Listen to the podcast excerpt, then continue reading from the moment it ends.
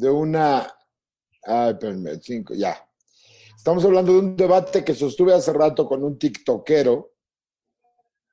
Y chavillo, ¿no? este, ¿Mandé? Un chavillo, ¿no? Estaba chavalón. Una- Sí, un chavito ahí eh, que estaba queriendo debatir aquí con tu servilleta. Y este, bueno, las dos premisas, la premisa era si la iglesia católica era un bien o un mal para el mundo. Entonces, Bueno. sabemos la respuesta, todos sabemos la respuesta, ¿no? Pero, este, pues la cosa es escuchar diversos puntos de vista, etcétera. Entonces, por ahí si lo quieren ver, todavía está colgado en mi Instagram, ahí en mi IGTV. Échenle un ojito. Magazzo. Y tenemos invitado, como, como nuestro terapeuta nos dejó, nos aventó hacia el vacío nomás. No tuvimos oportunidad de saludar así bien y todo, pero hoy tenemos de invitado al magazo de TikTok, el confiable eh, consejo legal y a veces regañador de inconscientes, el buen C. Magazo. ¿Cómo estás? Bienvenido. No, hombre, muchísimas gracias. La verdad es que estoy muy emocionado por el espacio que, que me brindan. Sí soy regañador de inconscientes, pero es que ustedes son los maestros en eso. O sea, yo, yo soy un pollo a, a diferencia de ustedes. Yo, yo nada más me dedico a soltar información, pero ustedes se dedican a decir no, así no. Y, y eso está muy chido. La verdad es que está muy chido. Y, y, y eso, eso me gusta de ustedes, me gusta ese ímpetu que tienen. Yo todavía, les voy a ser honesto, no he querido meter tanto las manos al fuego ahí, pero ya saben, yo compagino mucho con ustedes y para mí ustedes son el, el, el team poderoso de TikTok, o sea, están muy cañones todos ustedes. Gracias por la invitación. Yes. Hombre, gracias. Entrando con Gracias. toda la amabilidad como sabíamos que lo iba a hacer. el magazo. Se le va a quitar ahorita.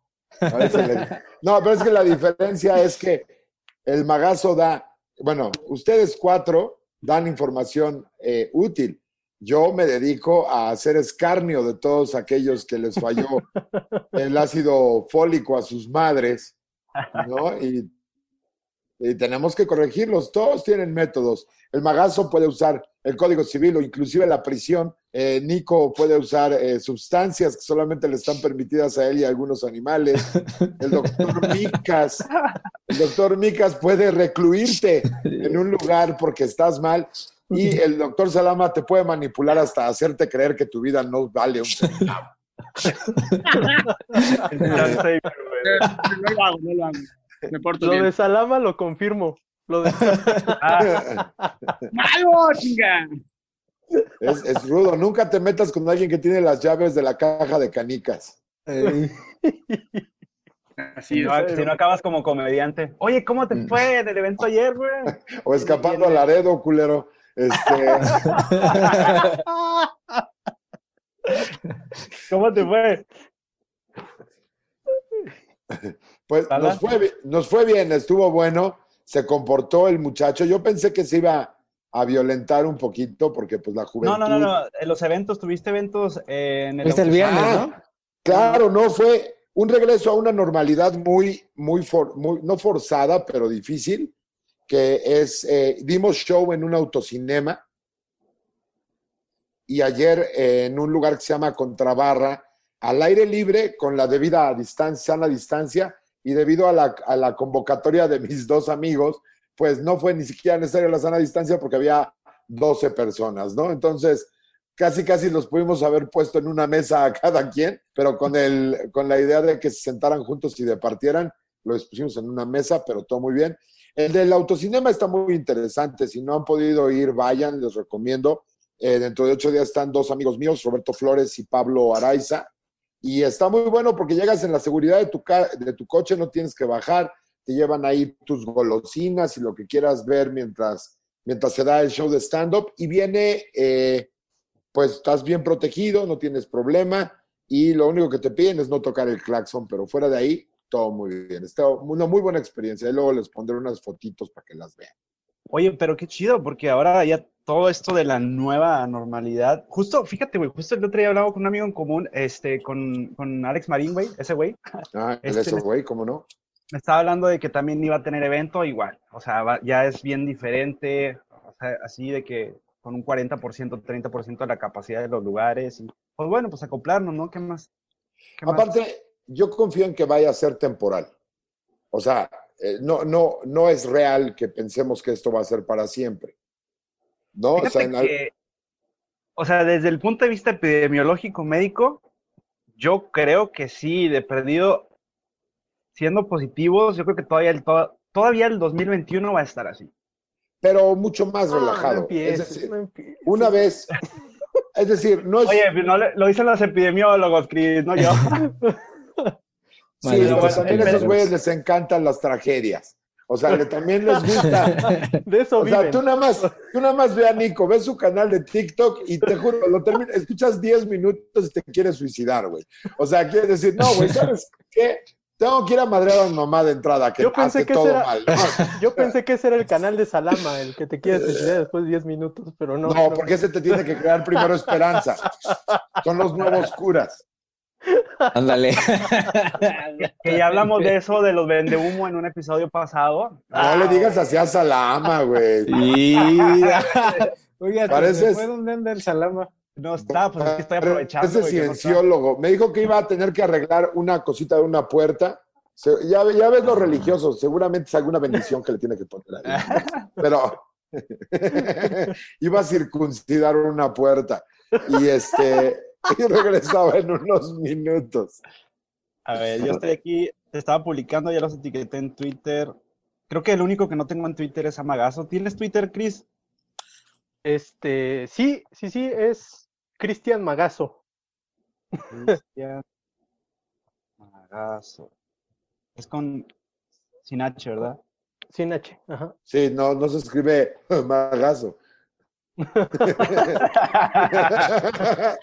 Magazo. Por eso te quieren funar, güey, de tus videos en TikTok, por pinche mamón. A mí las funadas me hacen lo mismo que la legalidad al sistema de jurídico mexicano, ¿o no? ¿O no, mi querido Cristian? Voto por eso, voto por eso. Amén, Claro. hermano. ¿Verdad? Vale Sí. chorizo estos güeyes.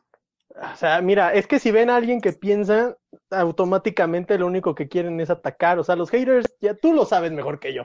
De eso viven. ¿No? Y aparte, hablar de nosotros es lo que da likes, es lo que da vistas. Entonces, no, ve, ve, por ejemplo, a- a- a- ya me di cuenta que esto es más relajado. Ve este perro infeliz que se la pasó hablando de mí. Este, ya estaba muerto el güey. ¿Cuál? Ya estaba muerto. El este. Ay, el. Ay, Un no sé, un vato ¿no? de lentes ahí, sí. eh, Oye, con- pero hay un ya, buen que hablan de ti. diablo, sí. Uno que, es más, déjenme hacerles la imitación, espérenme, espérenme. Aguántenme, porque tengo unos lentes para eso. Un güey que está así, ¿no? Así. Lo que pasa es que Sí. estás mal, compadre. Sí, sí, sí. O sea, te voy a explicar. O sea, realmente, o sea, sí, pero pues no se puede. Pinche loco.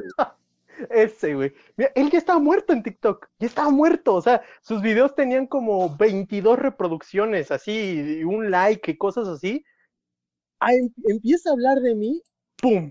Catapulta otra vez y después se va con el Lick Dacor, el de ¡No! Ah, sí. Se va con él y otra vez sus reproducciones se disparan y ahorita el vato ya empezó a subir de, de suscriptores. Te digo porque me etiquetan siempre en sus videos. eh, ni los termino de ver, pero sí es así como, a ver, ahora qué mamá dijo este güey, y ya nada más ahí voy y veo, pero, pero sí, o sea, hablar de nosotros en general, los que estamos aquí, es lo que da likes, es lo que da vistas. Sin Sinceramente. duda. Sin ¿Por qué crees que este hombre habla de pura religión? Porque, pues, sí, Sí, ¿sabes sí. cómo? Eh, le estoy haciendo un doble favor a la humanidad. Estoy concientizando a la gente que deje de creer en amigos imaginarios y al mismo tiempo estoy este, identificando a todos los peligrosos, güey, porque los que defienden así a capa y espada la religión, luego no, te extrañe que de repente digan eh, ataque terrorista en conmemoración del, del 11 de septiembre y Alá, Alú Akbar, eh, o sea, es, sea, jamás vas a ver, lo que decir es que jamás vas a ver un ateo traer una bomba en el pecho y decir, en el nombre de nada, ¡pum! Nunca, güey, ¿no? O sea, va a ser muy difícil pero- encontrar eso. Oye, pero sí, oye, hasta eso es una pinche ciencia, güey, cagar, cagar palo, hacer un... O sea, por ejemplo, para los roast de, de la comedia tienes, o sea, debes de ser muy puntual y, y ahora sí que insultar con contacto. Bueno, Uy, ahora tuvimos un ya- caso. ¿Ya ves lo que pasó? Sí, se No. fue viral, güey, pedo. Ah, sí, güey. No ¿Lo viste, mames. Marzo? Sí, cómo no, no. y fíjate, es que yo sigo a Franco Camilla en YouTube, entonces por eso yo dije, no manches. ¿Vieron el video? O sea, el original, el que se Sí. publicó. No, es Sí, que sí, Fue sí. en la, en la transmisión. O sea, fue de verdad. El, mira, el, roast es una onda muy noble porque originalmente el roast se, más bien se originó en el Friars Club, que era un club, un club muy, muy, este, muy exclusivo de Harvard, en donde a ciertas personas, por tener un cierto nivel, se les insultaba un rato. Es un acto iconoclástico para tumbar gente, o más bien para mantenerlos eh, como con los pies en el piso. Es una costumbre sajona realmente. O sea, cada vez que yo escucho que no, es que los mexicanos nos morimos de risa hasta de la muerte, no, no es cierto. Somos bien doble moralinos y somos jarritos de Metepec. O sea, pero, pero se tiene que hacer con cierta, con cierto arte. Es decir, la referencia es tan válida como el insulto en un roast. Es decir, no puedes nada más decirle, es que eres bien pendejo. Pues, Güey, eso es un gritadero de plaza. Y lo que hizo este güey incidió en dos cosas. Primero, eh, muchos estamos pugnando por la libertad de expresión porque eh, creemos con firmeza de que la, la batalla de ideas es lo que vale la pena, no el callar, gente. Sin embargo, hay, hay cosas que no deben de, que no deben de suceder. Es decir, él lo podría decir como opinión suya y lo tendríamos que respetar, pero en el contexto que lo dijo no es eso.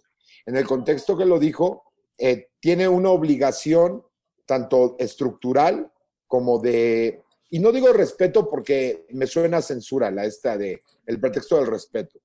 De hecho, Franco no lo muteó ni lo eliminó, justamente porque, bueno, es lo que está diciendo este güey. Está de la chingada, pero es lo que está diciendo este güey. Y además, él tenía la esperanza de que viniera un remate, un remate donde, imagínate, por ejemplo, muchos coincidimos, muchos de los que hacemos roast y que nos gusta, coincidimos en que a lo mejor esperábamos que al final saliera su vieja a darle de sopapos, de, ya sabes, de, no, pendejo, así no se le habla a las mujeres, estúpido, y lo sacara putazos de la cámara, ¿no? Y eso hubiera sido chistoso porque hubiera sido un mensaje y un buen chiste.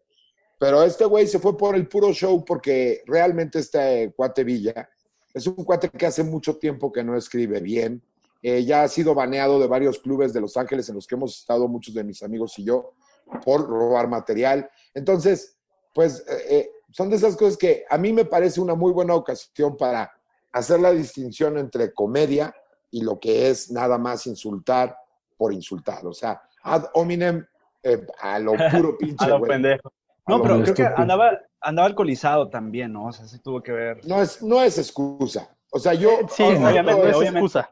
Sí, Sí, no, obviamente, es que pero ya traía Creo que como todos, varias. todos aquí varias- tienen cara de que saben lo que es estar ebrios, entonces ya ustedes saben que, que alcoholizado, pues no, no pierdes la conciencia jamás, o sea, siempre estás consciente de lo que haces y yo creo que eso no es pretexto. No, y aparte que es algo que se prepara con antelación. O sea, no, no yo creo. Tú Claro. preparas tu roast un par de semanas antes. O sea, no es nada más de, ay, Sí. ¿qué le voy a decir? Le voy a decir puta. Güey, no mames, ¿qué te estás loco? ¿Qué entiendes? O sea, porque, ojo, no está mal que le haya dicho puta. ¿Ok? O sea, ojo, sí, ya sé, es difícil de entender, pero ojo, no es lo mismo decir, Mónica Escobedo, eres una puta, que decir algo que tenga una estructura. Por ejemplo, yo tenía un chiste donde le decía a una amiga que se veía más nerviosa en ese momento que cuando le dieron su playera de solo dos pitos a la vez. ¿Me entiendes? O sea, Sí, sí, sí, estás, sí. estás incidiendo sobre el mismo principio, pero no lo vuelves como un calificativo a la persona. O sea, es muy distinto. O sea, es, es muy sutil la diferencia. Y mucha gente podría pensar que es lo mismo, pero no lo es. No lo Mira, es yo lo que sí vi, Eduardo, déjame, déjame interrumpirte. Lo que yo sí vi fue una mm, euforia, en donde se vio completamente que perdió el control. Y creo que donde tú estás marcando una gran diferencia es, claro, cuando estás haciendo un roast, tú estás muy en control de lo que estás diciendo, estás muy en control para qué lo estás diciendo, y este güey de pronto se ve todo, "Ah, ah", ¿no? Como que se estaba viniendo, yo no sé qué le estaba pasando al idiota este, y de pronto sí se vio muy violento, o sea, yo lo analicé dije, este güey está en una euforia total, en una violencia total, y vi, después vi que ese güey le hizo una entrevista a Mónica, Y este chavo ni se disculpó, ¿eh? Fue así como de, ah, sí, pues, eh, si te No, qué lo que- lástima, ¿no?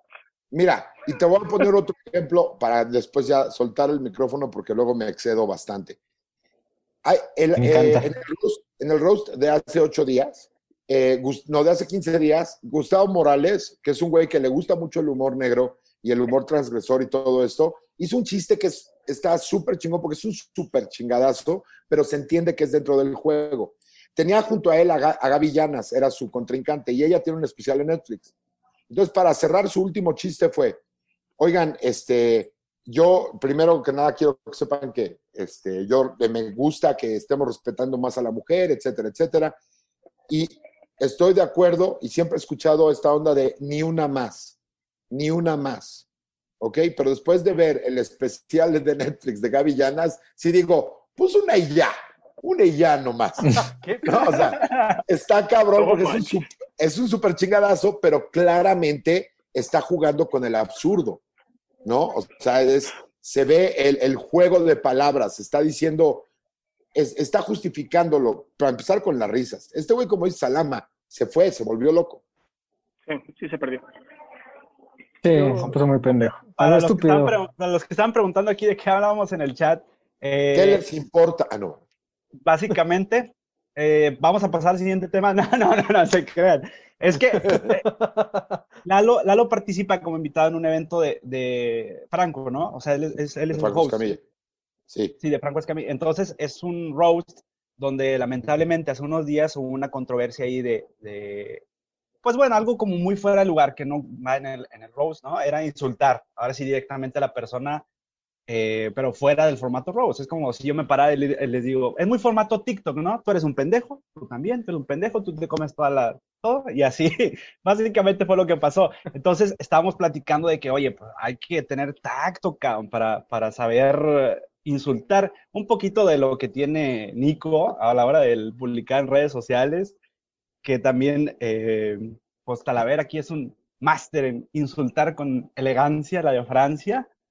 Y pues bueno, estábamos platicando de, de- de ese, de ese rollo.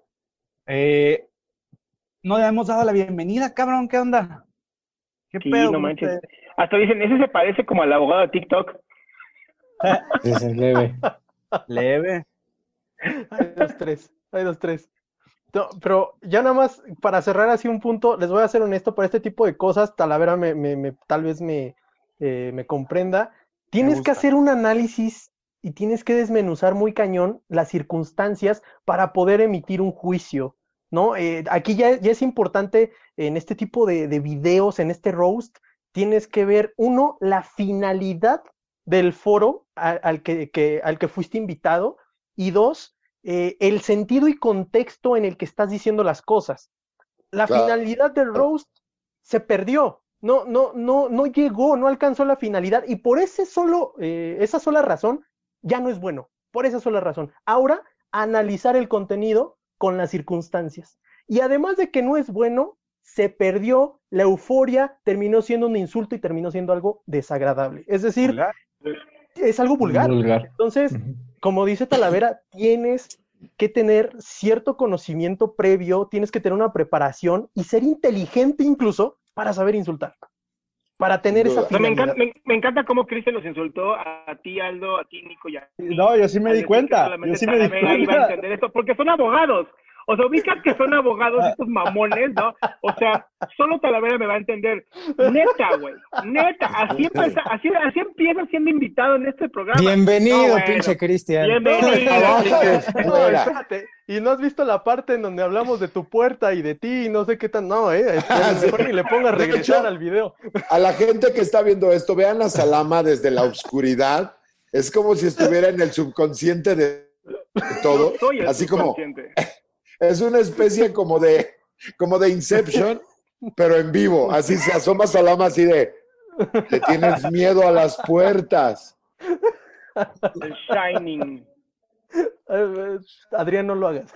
Estamos, estamos en directo desde la les conciencia. disculpa- Les pido una disculpa a todos, pero hasta estoy, literal, estoy en el internet del celular porque estamos de la patada aquí en, en las aldeas de México. Entonces, pues bueno, aquí andamos. Está bien. Es- eso, Eso te pasa por vivir donde los millonarios. A huevo. Sí, No, no, no, no estoy ahí. No, justo no estoy ahí. Sa- ¿Sabes? Como, como aquí en mi comunidad, este, soy el único con computadora a 10 kilómetros a la redonda, pues mi banda está imagino que rápido. cobran, ¿no? Cuando Cristian, cuando Cristian anunció el live, mucha gente estaba fuera de su casa. Así de, "Ah, aquí le escuchamos, me imaginé, me imaginé la puerta, me imaginé perfecto. Asesoría legal y café internet. Te hacen copias.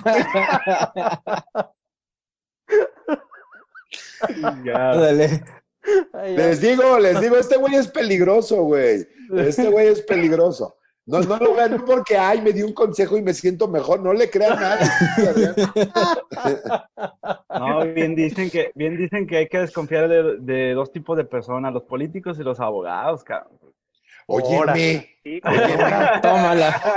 Ahora, ¿cómo lo ves, Cristian? Mi, mi papá es abogado, güey. mi mamá ni, lo ni dice. lo veo, de hecho lo voy conociendo. ¿Cómo, cómo No, pero- tú. Y lo que dice, lo que dice el magazo tiene mucha razón. De hecho, Nico es alumno mío y, y él ya, ya sabe cómo es el proceso para construir un chiste que, que tenga congruencia dentro de sí mismo primero. O sea, la consistencia interna es la primera que tienes que cuidar y después en dónde estás parado. Por ejemplo, eh, en algún momento me invitaron a, a dar un show a la escuela esta judía que está por, por la México Toluca. se arrepintieron, seguro. No, no, no, espera, es que justo a eso voy, justo a eso voy. ¿Cuál ¿Cómo se llama esa escuela? La que está en la, atrás de Plaza Lilas. La Yiddish, no. La, ¿no es la Yiddish? Adrián, ¿estás en David. Palacio Nacional? Sí, te- ¿Eres Adrián, presidente? Ahorita pasa, ahorita pasa caminando por atrás, por atrás de él, Gutiérrez Müller, así.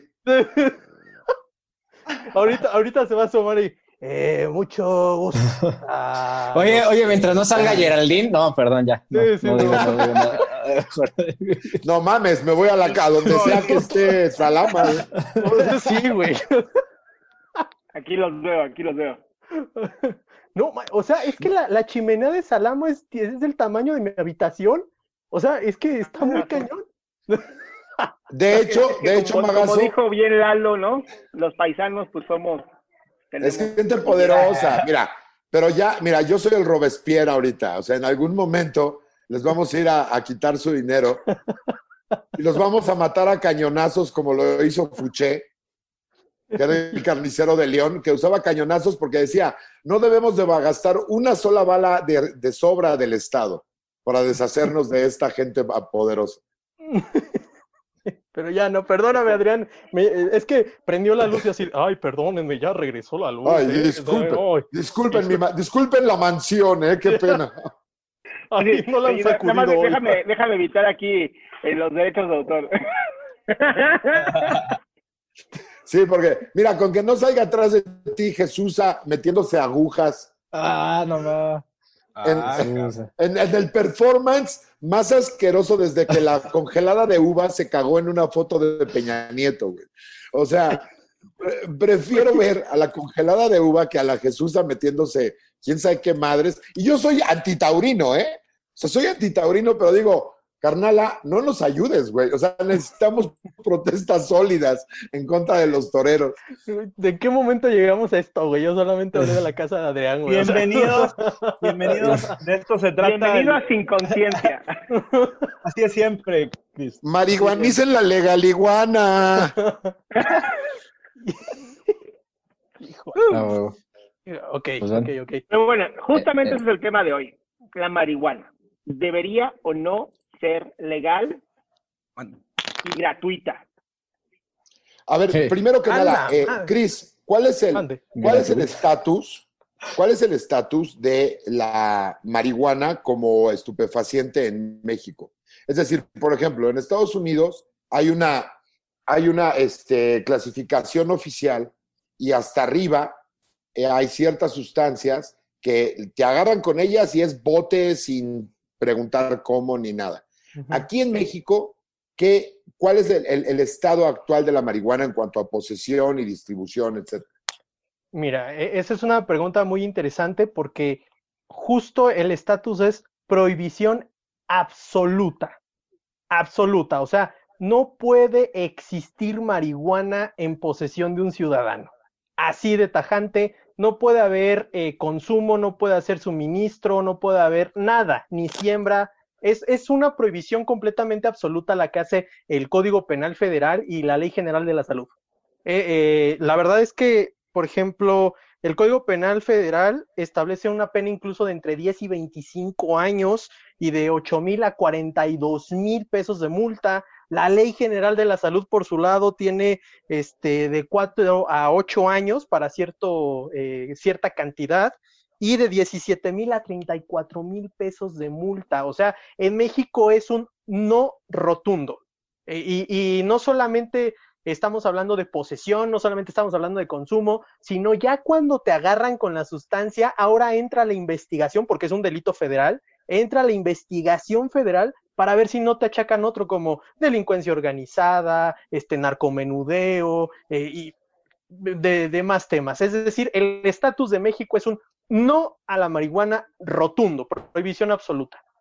A ver, antes de que entremos a los efectos médicos y sus beneficios, debemos decir que, por ejemplo, en Estados Unidos, el 80% de las convicciones en contra de, o sea, que son relacionados a delitos contra la salud, es por la posesión de marihuana, porque sigue siendo allá también un delito federal.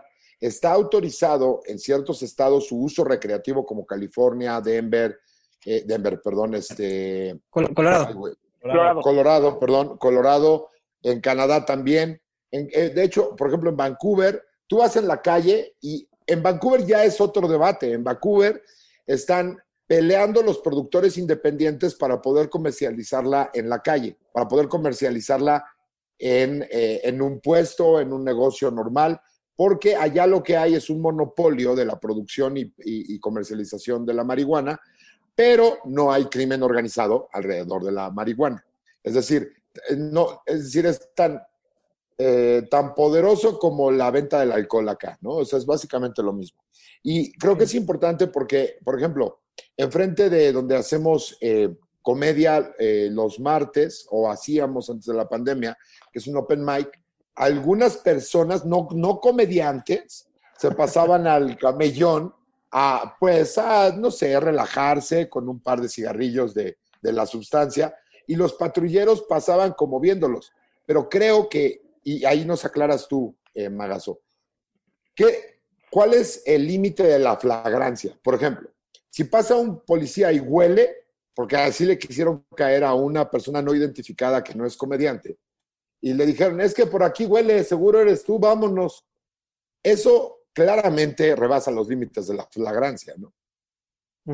Claro, no, sí, de hecho, eh, la flagrancia sí tendría que ser perseguida como todos los demás delitos, eh, tiene que ser, eh, digamos, circunstancias visuales a través de la autoridad y si no visuales, sí a través de la denuncia ciudadana en la que la autoridad tenga la certeza de que el individuo está cometiendo el hecho y de la comisión de ese hecho o de esa conducta a la persecución haya una línea de tiempo ininterrumpida. Es decir, si se cometió el delito y dice, no, pues aquí huele y no ve nada, pues no es flagrancia porque eh, jamás hubo una denuncia o este hilo lógico que conectara al hecho cuando se cometió y a la llegada de la autoridad. Es decir, ya pasó, ya se cometió, no se denunció, no se persiguió.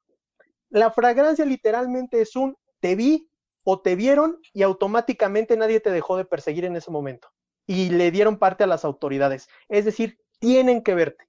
Tiene, tienes que estar literalmente con las manos en la masa para que la autoridad pueda este, argumentar una flagrancia o que un ciudadano te haya visto hacerlo, no te haya quitado, digamos, la vista de encima y ahí le haya hablado a la autoridad y le haya dicho, es él, porque yo lo vi, porque está haciendo, porque bla, bla, bla, y entra la investigación, pero jamás hubo, digamos, un punto en blanco. Eso se tiene claro. que configurar en la flagrancia. Uh -huh. Ok, ahora, tú, eh, eh, Nico, ¿tú qué opinas? ¿Qué, qué beneficios crees que haya en términos como, porque todos los, todos los que están aquí tienen algo que agregar. Algunos, no sé, yo, por ejemplo, ninguno de nosotros la usamos, no sé cómo se fuma, no sé ni de qué color es, pero la gente, pero la gente que la ha consumido en algún lugar, no sé, podría decir que tiene ciertos beneficios, como por ejemplo, me han dicho que es que ayuda con la ansiedad, ayuda con eh, las náuseas después de un tratamiento de cáncer, ayuda inclusive eh, de manera terapéutica, pero es lo que dicen los gringos, porque aquí no hay, como dijo el magazo. O sea, aquí, no se- como está prohibida por la ley, no se consume, no se comercializa, o sea, no, porque está prohibido.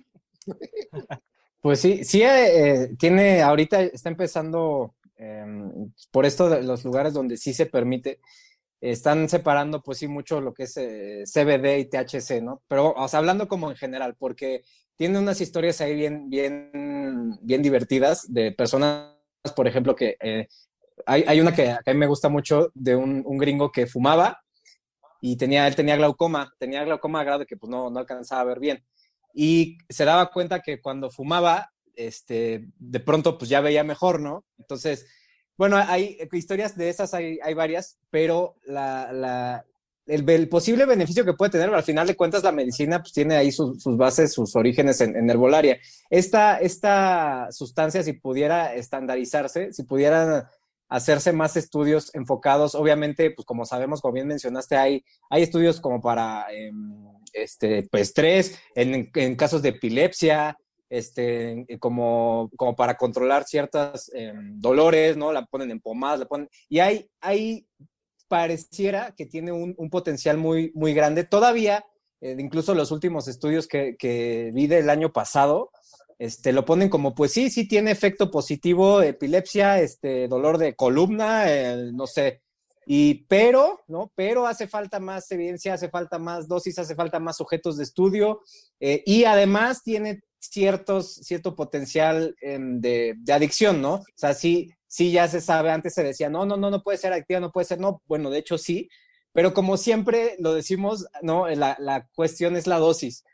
Y, la forma en la que la estás consumiendo. Entonces, eh, bueno, yo sé que, que Aldo y, y, Adrián podrán hablar más de esto, pero eh, sin duda al igual como es en la medicina, ¿no? Si, si tú tienes ya bien estudiado y sabemos que los fármacos, ¿no? Que tardan 10 años, ¿no? Una vez que, que, ya tienes bien, bien el principio activo y toda su farmacocinética, farmacocinética, farmacodinamia, para que tú llegues a decir, ah, esto sí funciona, pues sí requieres bastantes estudios y esto, obviamente, en estos temas de legalidad, pues dificulta mucho que, que tengamos como más libertad de, ah, sí, ahora me intentaron meter a una empresa de esto de marketing multinivel del CBD, que porque pinta para ser una, el, el futuro, en, en, o sea, va a ser lo próximo, el boom, ¿no?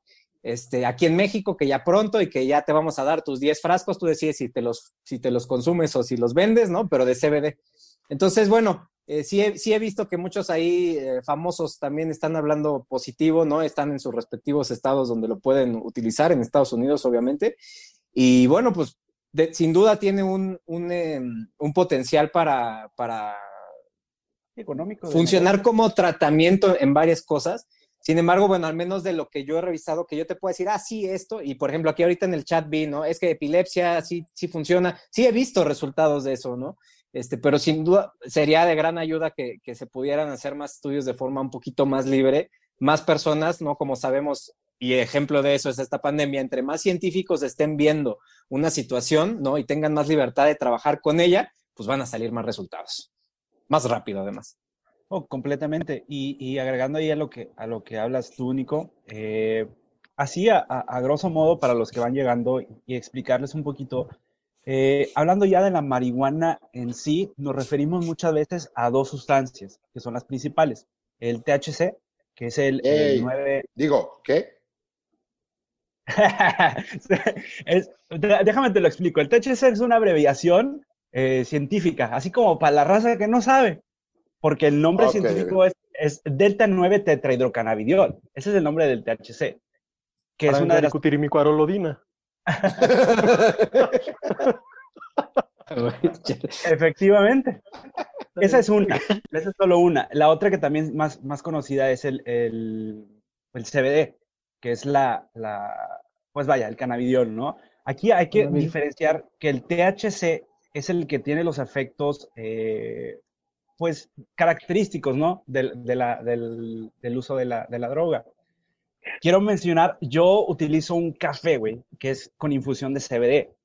O sea, yo sí lo, lo he utilizado. No es como que, que, me lo tome, que me lo tome diario, pero es bien interesante y hablo desde mi práctica café, güey, sí, café, seguro. Yo también, yo también, por ejemplo, en las mañanas, que amanezco sin hambre. no, pero Fíjate, los cigarros que se ha fumado en este programa Calavera son de tabaco. son de tabaco, claro. Yo me echo un cigarrito. Te despiertas, estiras y dices. Te estiras. No es un café, ¿no? le dicen algo así como wake and bake. Algo así, algo de cocina, no sé bien. No sé bien. Y luego lo acompaño con un brownie con aceitito acá especial que me que como. raro. Una amiga me trajo un aceite para preparar postres. Bien raro, me sentía como relajado. No, y fíjate que mientras te lo tomas y te lo comes, te, te aplicas una pomada bien buena. Ah, ese es Nico. Ese es Nico, el chupapanza. Sí, el, el chupapanza. Y luego, con tu primera orina del día, te aplicas unas gotitas ¿no? en la lengua. Ajá, te, ajá, te las aplicas abajo mientras, de la te, lengua. Mientras te bañas en hielo, ¿no? Luego hay gente de la sangre que se baña en hielo. Cabrón. Pero sí, sí, cabrón eso. Está, está esa? muy bueno. Yo digo que, fíjate, es muy curioso que ahora la, algún, un sector, un sector del feminismo a, a su, dice que es este que es importante ponerte la sangre menstrual en la cara y se me hace muy, muy raro porque es una costumbre más bien masculina. El beso del payaso. Un caballero, no, no todos, ¿no? O sea, no todos tenemos la espada ensangrentada, digamos, por ser, por ser de alguna manera más propio. Sí, no. Solo los caballeros. Interrumpí a Micas, discúlpame, Micas. Sí, sí, sí, sí, Sigue con tu cafecito mañanero, por favor. Después de esta eh, infantil interrupción, voy a continuar. no, pero, o sea, y, y hacía el paréntesis porque yo lo utilizo, pero a fin de cuentas, pues ya cada quien sabe, no, si lo usa, yo, o sea, no se los estoy recomendando. Pero es muy interesante el efecto, a lo que iba, es un efecto eh, como estimulante por la cafeína y después llega un efecto depresor por el CBD. O sea, y de hecho yo lo utilizo como con fines meditativos. O sea, yo sé que me tomo el café y en un rato voy a estar así como con sueño, tranquilo y así. Y de hecho, ese es uno de los efectos del CBD, es, es eh, regulador de sueño.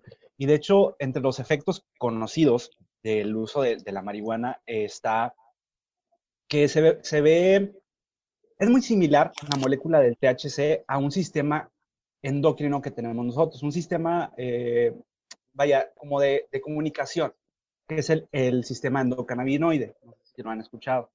El sistema endocannabinoide es un sistema de comunicación del cuerpo. De hecho, tenemos ciertos neuroquímicos, por ejemplo, la anandamida, que es un endocannabinoide.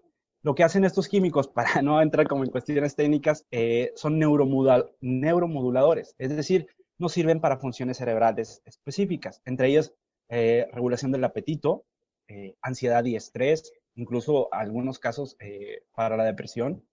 ¿Qué más? Supresión del dolor también. Por eso la gente aguanta metido en hielo. Aquí nada más aclarando ese, ese comentario. Eh, y obviamente pues también afecta al estado de ánimo, es decir, el, también afecta a la memoria. También afecta mucho por ahí por la memoria. Y es un sistema muy complejo, un sistema bastante complejo. hasta ahorita se sabe que que los, el uso de estas drogas afecta la, liberación de un neuroquímico cerebral que tenemos que el, GABA. El GABA es el depresor del sistema neurológico, es uno de los más grandes, el GABA. Ya me estoy metiendo en cuestiones eh, como muy técnicas, pero a lo que voy, al tú utilizar una droga, es un psicotrópico exógeno, estás afectando todo esto que acabo de mencionar. Si tú lo quieres usar con fines recreativos, es decir, eh, para uso personal y todo, obviamente, pues por los efectos eh, psicotrópicos que puede tener, pues está bien, no se vale, si es lo que tú quieres, adelante. Pero sí cabe mencionar todos estos sistemas donde se ve afectado el uso del, cannabis. Por ejemplo, es la razón por la cual te da hambre. Eh, bueno, me han dicho, la gente que fuma. Da hambre. O sea, a ver, déjame ver si entendí bien. Porque es que cuando estás diciendo la lo de la memoria, te iba a decir algo, pero se me fue. Se fue. Ahorita, bueno, ahorita me acuerdo. ahorita me acuerdo. Chiste fino. Fue un chiste muy fino, tengo que admitir eso. Pero, No, y eh, fíjate, estaba- estaba leyendo artículos que, que exponían a, ratitas desde muy pequeñas. Obviamente esto es solamente en estudios animales, pero desde muy pequeños se les administraba eh, dosis de, CBD y THC y se demostró que desde muy pequeño el uso, obviamente, pues quién le va a dar marihuana, ¿no? A un bebé, pero que si se administra desde bebé, sí afecta la memoria a largo plazo, güey. O sea, sí, sí está relacionado el, el- no precisamente porque es un mito que te mata las neuronas. O sea, realmente no hay como evidencia hasta ahorita que el uso del cannabis mate las neuronas. No sé si me entendiste, te lo vuelvo a explicar, Tala. ¿Eh? no, pero sí es un mito eso de matar neuronas, hasta donde tengo entendido, si no los doctores eh, del cerebro, tanto Salama y los demás, que me corrijan, porque no es, o sea, una neurona no está viva o muerta, tiene una función y se atrofia o no se atrofia, es decir, deja pasar los impulsos y cumple su razón, o digo su razón, su propósito, junto con un conjunto, valga la cacofonía, de otras células cerebrales. Por ejemplo, la memoria, hasta donde yo tengo entendido y que me, me gusta estudiar y leer de esas madres, no es las neuronas, sino la cantidad de impulsos entre una y otra. Por ejemplo, eh, mi novia codificada en, en, memoria, como la podrías ver, es eh, largo, largo, corto, largo, largo, corto, entre una neurona y otra, y entonces recuerdo a mi vieja, por ejemplo que usualmente no sé qué pasa, que se desarma en cuanto salgo al antro, güey. O sea, Ah. es, seguro es una es un fallo neuronal. Hombres, por cierto, si les digo, es que es bien infiel, no, mi amor, o sea, mis neuronas. Sí, fue, mandó un corto, corto, largo de más. Y, y ya no Sí, pudo. exacto. Ya Y no- se sí. quedó largo, se quedó largo y, y ancho. Y quien lo entonces, aprovechó y dijo, pues ya vamos. Pero, Ah, ya, disculpe. lo siento. Discúlpeme, quiero, ah, es que vi un comentario aquí en el chat eh, que se utiliza en, en niños y bebés de- con epilepsias de difícil control. Está en estudio, pero sí, y y fíjate que tiene que ver algo con lo que acaba de decir Talavera. Eh, precisamente en estas neuronas, en estas conexiones, es donde interfiere el sistema endocannabinoide, que a su vez, pues el, el- exógeno. Entonces, al momento de tú estimularlo o deprimirlo con el uso de psicotrópicos, de la marihuana, pues es la razón por la cual sientes como todo lento y, todo como diferente, porque empieza a alterar tu, tu percepción, ¿no? Y bueno, ahorita está en estudio precisamente esa función eh, antiepiléptica. Sí tiene funciones antiepilépticas, sí está demostrado, pero pues obviamente estamos viendo si, si a comparación de un medicamento controlado con investigación y todo, es mejor dar ese medicamento o dar el- la marihuana, ¿no? Aunque hay muchos casos en Estados Unidos y yo conocí a una, una amiga, eh, ella utilizaba, porque ella estaba recibiendo quimioterapia, también tiene efectos antieméticos. Entonces, en la quimioterapia que le estaban dando, antieméticos es para el vómito. Eh, tampoco no somos tan pendejos, Micas, no nos vengas a pendejear aquí. Sí, mi casa. No, pero para la gente que no sabe, güey. anti, Todos antiherméticos, sabíamos, antiherméticos. Sí, antiherméticos. antiher- los Antiherméticos para que no Sí, se cierren las Pues cosas. sí, para O que no te dé diabetes. sabe- Micas, no manches, pues soy abogado. no, pero no lo digo por ustedes, yo sé que ustedes sí me entienden. Ah, es los pendejos que nos siguen. Ah. Yo. Ibas... Me encanta porque a Micas, Micas es tan empático y tan dulce y tan tierno que cuando digo esas cosas dice, no, pero yo no lo dije, señores, por favor, no me, no me agarren a mí. No me fui. Mira, Talavera, ya déjate de tus pinches pendejaditas y ahora. Ah, Eso. Así, te puedo respetar, chingada madre. No de, ay, bueno, pues también los religiosos tienen un punto y, ay, por favor, préstame tu pene. Ah. Oye, pues si no me Oye, Aldo, Talavera, Aldo, ¿no me dicen Talavera engatada de vatos. Míralo, Oye, a mí sí me gustaría, a mí sí me gustaría aclarar, Aldo, a mí sí me gustaría aclarar para el, el chat, ¿no? No para nosotros, para el chat, que el, el estudio es con CBD, no con el THC. Sí, Porque si no, ya vamos a ver ahí gente, no, es que mi hijo tiene epilepsia, le- ya le di marihuana. No, no, no, no. Sí. Es el uso del CBD, ¿no? El extracto ya sin la parte psicotrópica. exactamente. A lo mejor ahí se me fue mencionar. Que es la única Pero- parte divertida realmente. Digo, dice. No, ¿para qué? Dice. Es lo que Pero aquí no hay porque A- está prohibida. En México A no lo, existe a lo que está vamos prohibida. es exactamente, o sea, apenas se está haciendo investigación y mencionaban en un principio, ¿por qué no tenemos suficientes estudios? Al menos aquí en México, pues porque no es legal. Y de, hecho en Estados Unidos también por eso es, eh, no hay mucha evidencia de todo esto, porque no es legal. Cristian quiere hablar. El magazo está levantando la mano. Aquí tú A hablas, güey, no favor. tienes, que, no tienes que levantar la mano. Perdón, es que los veo muy inspirados y yo desde hace rato estoy así como yo, yo, yo. Los Dale, dale. No, es que fíjense que se me hace muy, muy interesante porque eh, precisamente cuando hablamos de marihuana normalmente lo englobamos y normalmente como que metemos todo en una bolsa y en cuestión legal muchas veces eso no se puede porque eh, cu- cuando ya estás hablando de algo un poco de un organismo que se encarga de impartir justicia, tiene que desmenuzarlo mucho. Entonces, tenemos que dividir el uso de la marihuana para uso medicinal y la marihuana para uso lúdico. Y eso yo creo que ahí, es, ahí, está lo importante, porque incluso la Ley Federal de la, de la Salud, la Ley General de la Salud, tuvo una eh, reforma con nuestro querido eh, presidente Enrique Peña Nieto, ¿verdad? Tlatuani y todos nosotros, y, y ya se puede para uso eh, medicinal, por, por, decirlo de alguna manera, y ahí es donde ya empiezan las pruebas y ya vamos a empezar tal vez a ver más artículos de origen mexicano, que ojalá Dios quiera, eh, para, para estudios medicinales. Yo me ofrezco. Eh, sí, sí, no, no, de hecho ya Aquí hay no va a haber varios... estudio con estudio. ratitas, aquí va a haber estudio con humanos. Yo nada sí, más no, por qué saber ratas. qué se siente. madres.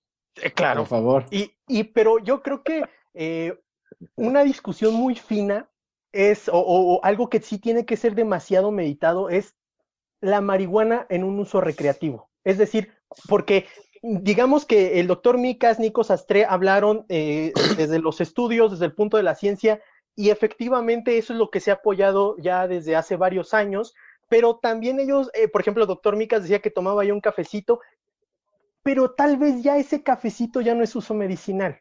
Ese cafecito tal vez ya es porque Micas quiere. Tal vez él es un pretende. delincuente.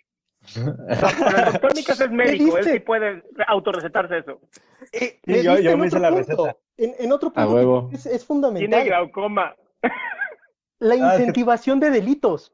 Porque la gente muchas veces lo sataniza porque dice es que la marihuana automáticamente. espérate. Yo no estoy diciendo que la tome, cabrón. Yo no dije que yo la tomaba. Miren, Yo no hablando de la Oh. de, ¿Qué le pasó? del ¿Qué le pasó? de doctor Micas a la marihuana, o sea, que te trabaste, pero la verdad es que ellos El internet de Calavera ya fumó marihuana. Aquí sí. oye Magazo, una pregunta. Ahorita Dime. que estás diciendo eso, ¿aquí ando todavía? Sí, ok. Sí. Este, aquí alguien estaba poniendo en el chat y yo tenía esa idea No, pues sí. Donde eh, que hay Esa. un mínimo de portación. O sea, que Sí. cuando tú, eh, o sea, cuando traes algo en la mano, no es como que ya a la cárcel con el chapo. Sí, no, no, no. Hay, hay un gramaje, hay una, hay, hay, hay una tabla de gramaje que podemos consultar en la Ley General de la Salud, este, el igual en el Código Penal Federal. Ta madre, no sabía que era examen, si no, si se los hubiera traído, pero eh, igual, este, no, no es cierto. No, le- les voy a ser honesto, el gramaje Aquí tienes no, que no me lo venir. Sí, Oh. ya, se, se- que bendito sea Dios, se, se trabó en mi regaño. pero- Aquí, aquí tienes que venir con buen internet, cabrón. O no vienes, hijo de la chingada. No, pero es que esto es algo muy interesante porque y en se verdad traba. en verdad ya estamos avanzando muy cañonamente en materia legal para ya una legalización general de la marihuana. Y, y es un debate súper interesante porque fíjense que ah, hubo un amparo que se promovió en el 2014 y en este amparo vienen tres TikTokers o, o tres personas random, ¿verdad? Y, y- y viene una empresa que dicen queremos consumir marihuana. ¿Por qué? Porque sí. Por- Oye, ¿tienes alguna condición médica? Algo así, ¿no? Mira, yo te puedo decir, en Los Ángeles, por ejemplo, eh, la última vez que fui a dar show allá como hace cuatro años, fuimos Ajá. a Venice Beach y ahí en, sobre Venice Beach hay varios consultorios de, para que te den tu tarjeta que te autoriza a usar, comprar y, y portar marihuana. Entonces entramos para sacarla porque la tienes que sacar, porque eso para nosotros es una onda de turista. Entonces entramos y el doctor te hace algunas preguntas, pero es tan amplio el catálogo que justifica tu uso. Bueno, eso era antes de que fuera recreativa ya 100%. Entonces decían, está abierta para uso medicinal. Y entonces lo que hacías es que ibas con el doctor o con un doctor que te certificaba que podría ser desde, oye, tengo este, náuseas, hasta me dieron ñañaras y, te autorizaban el, el, uso de la marihuana a través de una pequeña licencia que, dicho sea de paso, solamente puede usar en California, Colorado, en todos los estados que ya están, que ya está legalizado, porque si te agarran, por ejemplo, en Texas, con marihuana en la mano, te chingan. O sea, es delito federal. pero a ver, Calavera, tienes, tienes que explicar, por favor, que tú eres el conductor designado. Ah, sí. Ah, desde luego, no. O sea, yo, yo nada yo iba a sacar fotos. yo, fui, saqué unas fotos bien padre y estaba muy cagado porque los otros que son doctores se ponen en la calle con sus scrubs verdes, ya sabes, y con sus gorritos como si fueran a operar y te empiezan a dar flyers. Así como que, ven con el doctor Doctor Green, Doctor Weed, Doctor no sé qué. De Weed no sé qué quiera decir, honestamente. O sea, yo sé inglés, pero esa palabra nunca. No, no, no sale. Nunca me la he topado. ya tenemos como cinco episodios y nunca había visto tan pulcro este cabrón, la Talavera, chico. No, pero fíjate que esa licencia que, de la que habla Talavera. Dictándome. Así, con tarjetas. De hecho, la licencia de la que habla Talavera en México hay una muy parecida y es el permiso que te otorga la COFEPRIS. Y tienes que ir tú con la COFEPRIS para que te pueda autorizar eh, el uso de la marihuana o sus componentes, sus derivados, pero con justificación expresa de la Ley General de la Salud y, con, varios supuestos. ¿Mande? ¿Y dónde la compras? Ya, ok, ya me dieron mi tarjetita. ¿Y dónde la compro? Ahorita te paso un contacto. Mira, digo, ¿qué? Oye, si la venta es ilegal. Es que es eso. La, la, la Ley General de la Salud tuvo una modificación para usos medicinales y ya ciertos productos con ciertos derivados de la marihuana se pueden utilizar.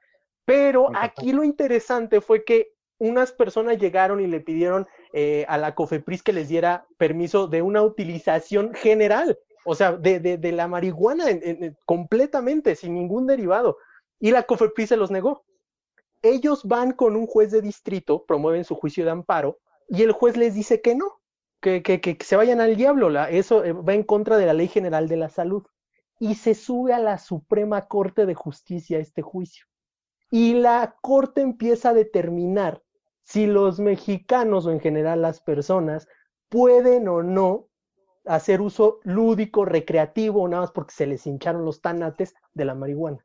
Y hace un análisis increíble, o sea, se los juro, soy un ñoño porque yo leí la sentencia en la semana y me emocioné. Como que cambiaría de voice a, leer, a leer este, la sentencia de la corte, o sea, no, no suena así como que, ah, está chida esta porno, oh, una determinación de la corte, permítanme tantito.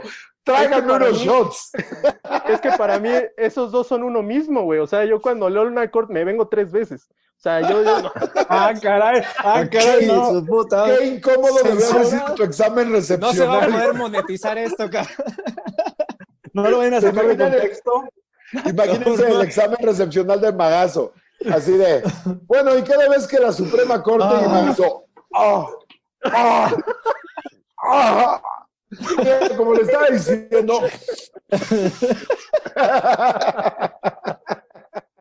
Pues, Oye, pero al, final, ¿qué fue lo que se determina? Mira, al, final, literalmente la Corte tuvo que, echar mano de sentencias en Estados Unidos, de sentencias en Canadá, y tuvo que hacer un, un análisis muy, muy similar.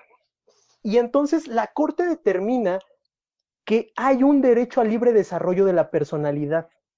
Y todo así de, ¿qué carajo es eso? No está en la Constitución. La Corte es una Corte constitucional. Solamente tutela los derechos que hay en los tratados y en la Constitución. Pero ellos sacan un, derecho que es el libre desarrollo de la personalidad. Y la Corte dice, es todo aquello que no está protegido expresamente por un derecho de la Constitución, pero que sin afectar terceros ayuda a cumplir tu proyecto de vida. Si el doctor Micas establece que él quiere eh, tener ese cafecito diario porque simplemente es parte de su proyecto de vida, tendría que haber una, digamos, un chance del Estado para que esto suceda porque no hay afectación a terceros. Y la Corte incluso tiene un, un, apartado de todos los estudios científicos de, a ver, ¿cuáles son las afectaciones? ¿Qué es lo que está pasando con la salud de la gente? ¿Qué es lo que pasa con la marihuana? Y empiezan a hacer una comparación con el alcohol y con, y con, y con, el tabaco. Y la Corte dice... Y ahí es donde pierden todos. Claro. Y, la, y ahí, entonces la, la Corte establece, a ver, espérame, la finalidad de la Ley General de la Salud es salvaguardar la salud pública y por eso tiene una prohibición expresa. Entonces ahora hay que analizar, ¿esta prohibición expresa puede alcanzar ese objetivo con algo menos invasivo a los derechos de la ciudadanía? Es decir, tú proteges la salud con el, este, teniendo alcohol y tabaco circulando, pero con ciertos permisos y ciertas limitantes. el uso de la marihuana no tiene que ser simplemente y a rajatabla prohibido, porque puedes controlar la salud pública teniendo a la marihuana en circulación con ciertas prohibiciones. Claro, porque... exacto. o sea, la prohibición, perdón, la prohibición, y lo decíamos la vez pasada, lo único que provoca son mafias. Eso es justamente, ya teníamos la lección de los 20 y los 30 en la prohibición puritana de los gringos, cuando estaban los evangélicos en el poder, que, del alcohol. Y el alcohol y el cigarro tienen muchos más efectos adversos que la marihuana. O sea, yo no sé cuáles sean los beneficios eh, objetivamente, pero efectos adversos, mucho, mucho más el alcohol, la marihuana, digo la marihuana, el alcohol, el cigarro, etcétera.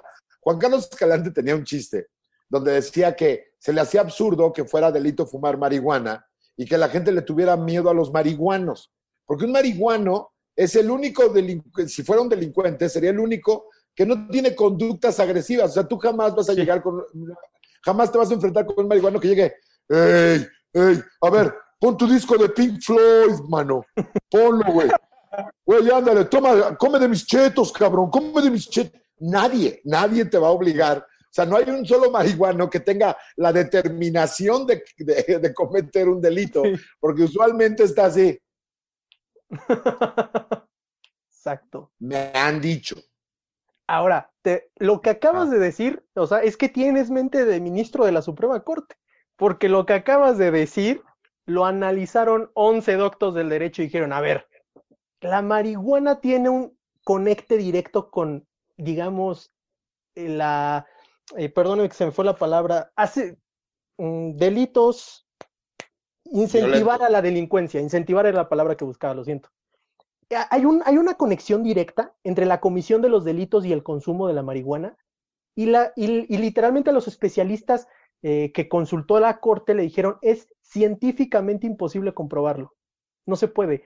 Hay tantos delitos y tantas razones que no se puede y es imposible determinar qué tantos de esos se pueden cometer a raíz del uso y consumo de la marihuana. Pero si éste existiera, por los efectos que tiene la persona, serían mínimos.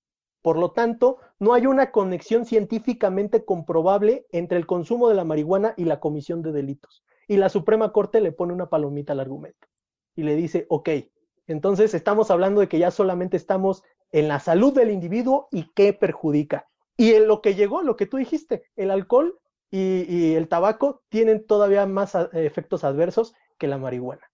Y la corte determina, ajá. Salama, perdón, te voy, a cortar un poquito esa parte porque me interesa en relación a lo que decías. Salama debe de saber, el, la conducta antisocial y, anti, bueno, para ti antijurídica, para el antisocial, no tiene un solo factor de inicio ni de disparo, ¿correcto? Correcto. No, y además el problema es que el alcohol es de los que más generan delitos, el alcohol es lo que más genera problemas económicos, el alcohol es el que más genera violencia. O sea, la realidad es que si algo tendrían que prohibir es el alcohol y mejor permitir la marihuana. Ahora, estaba leyendo también ahí, eh, unas personas decían, no, es que me, me dictaron que sería mejor que tomara CBD para mi ansiedad. Y ahí les tengo que decir algo bien real. Aunque sí eh, hay personas, algunas, que sí el consumo de marihuana o CBD en algunos casos reduce en cierta medida eh, la ansiedad. A largo plazo no tenemos ningún estudio, ¿ok? Y ese es el problema, ese es el problema que tenemos hoy con este consumo, que no sabemos qué funciona, qué no funciona. Todos los estudios siempre han estado diseñados para demostrar que es una porquería y que no funciona y que, y que es terrible, ¿no? Y todos son inconclusos. De verdad, todos, excepto si se consume, ah, si se consume con menores de 20 años. Porque sí se ha demostrado que si ya tenías tendencias de esquizofrenia, el consumo de marihuana puede estimular la esquizofrenia. Pero son casos, ya sabes, contadísimos y que como al final empezó a verse que no estaba bien, cortaron los estudios. Y eso es lo mismo que, estamos diciendo. Ahora, si tienes ansiedad, el consumo de la marihuana no, no es beneficioso porque iba a llegar un momento donde también tu cerebro, como bien dijo Aldo, pues estás jugando con la química de tu mente y se va a acostumbrar a ese consumo. En cuanto tú empiezas a consumir más cualquier producto, tu cerebro dice, ah, pues, ¿para qué lo produzco yo si tú lo estás consumiendo? Y automáticamente rompes con el equilibrio mental. Por eso no es tan, no es tan, eh, bueno. ¿ok? Chances sí te reduce un rato la, ansiedad, chances sí te reduce el estrés, pero conforme tú sigas consumiéndolo, obviamente vas a ir debilitando el uso de, en tu cerebro de, los neurotransmisores y te va a decir tu a ver, yo soy flojo, a mí si tú me das esto, yo ya no lo voy a producir. Y entonces, claro, viene una crisis de abstinencia, no tan grave como con el alcohol, no tan grave como los este, barbitúricos, pero al final sí hay una crisis de abstinencia. Sí de pronto el cuerpo dice, oye, la necesito, o tú me la estabas dando todo el tiempo y ahora me la estás quitando. Ahora. Digamos que como que te erizas. No, y sabes qué Digamos que como que, te, se me ocurre esa palabra, no sé. Vamos a llamarle así. Ahora, también es una realidad que te vas acostumbrando al efecto y entonces cada vez requieres más consumo para llegar al efecto deseado, lo que hace que consumas mucho más. Y como la mayoría la fuma, pues fumar, sea tabaco, sea marihuana, pues va a generar una irritación pulmonar. Ok, wow. ¿Alguien más te queda con esta cara cuando hablas a la Es que yo estoy así, no, ma, qué chido. Oh, ya. Ponle un oxo, güey. Aguas, porque es como Medusa, güey. Es como Medusa, o sea, primero te atrae con sus encantos y de repente verga de piedra, güey, así. O sea, no verga de piedra. Y de repente se Viagra marca Salama, güey. Cuando, cuando veo a Salama, verga de piedra. Sí, así. Hashtag verga de piedra. Yo, yo quiero aportar algo aquí. desde el punto de vista médico, sí se considera que la marihuana es una droga, es una droga de entrada, ¿eh?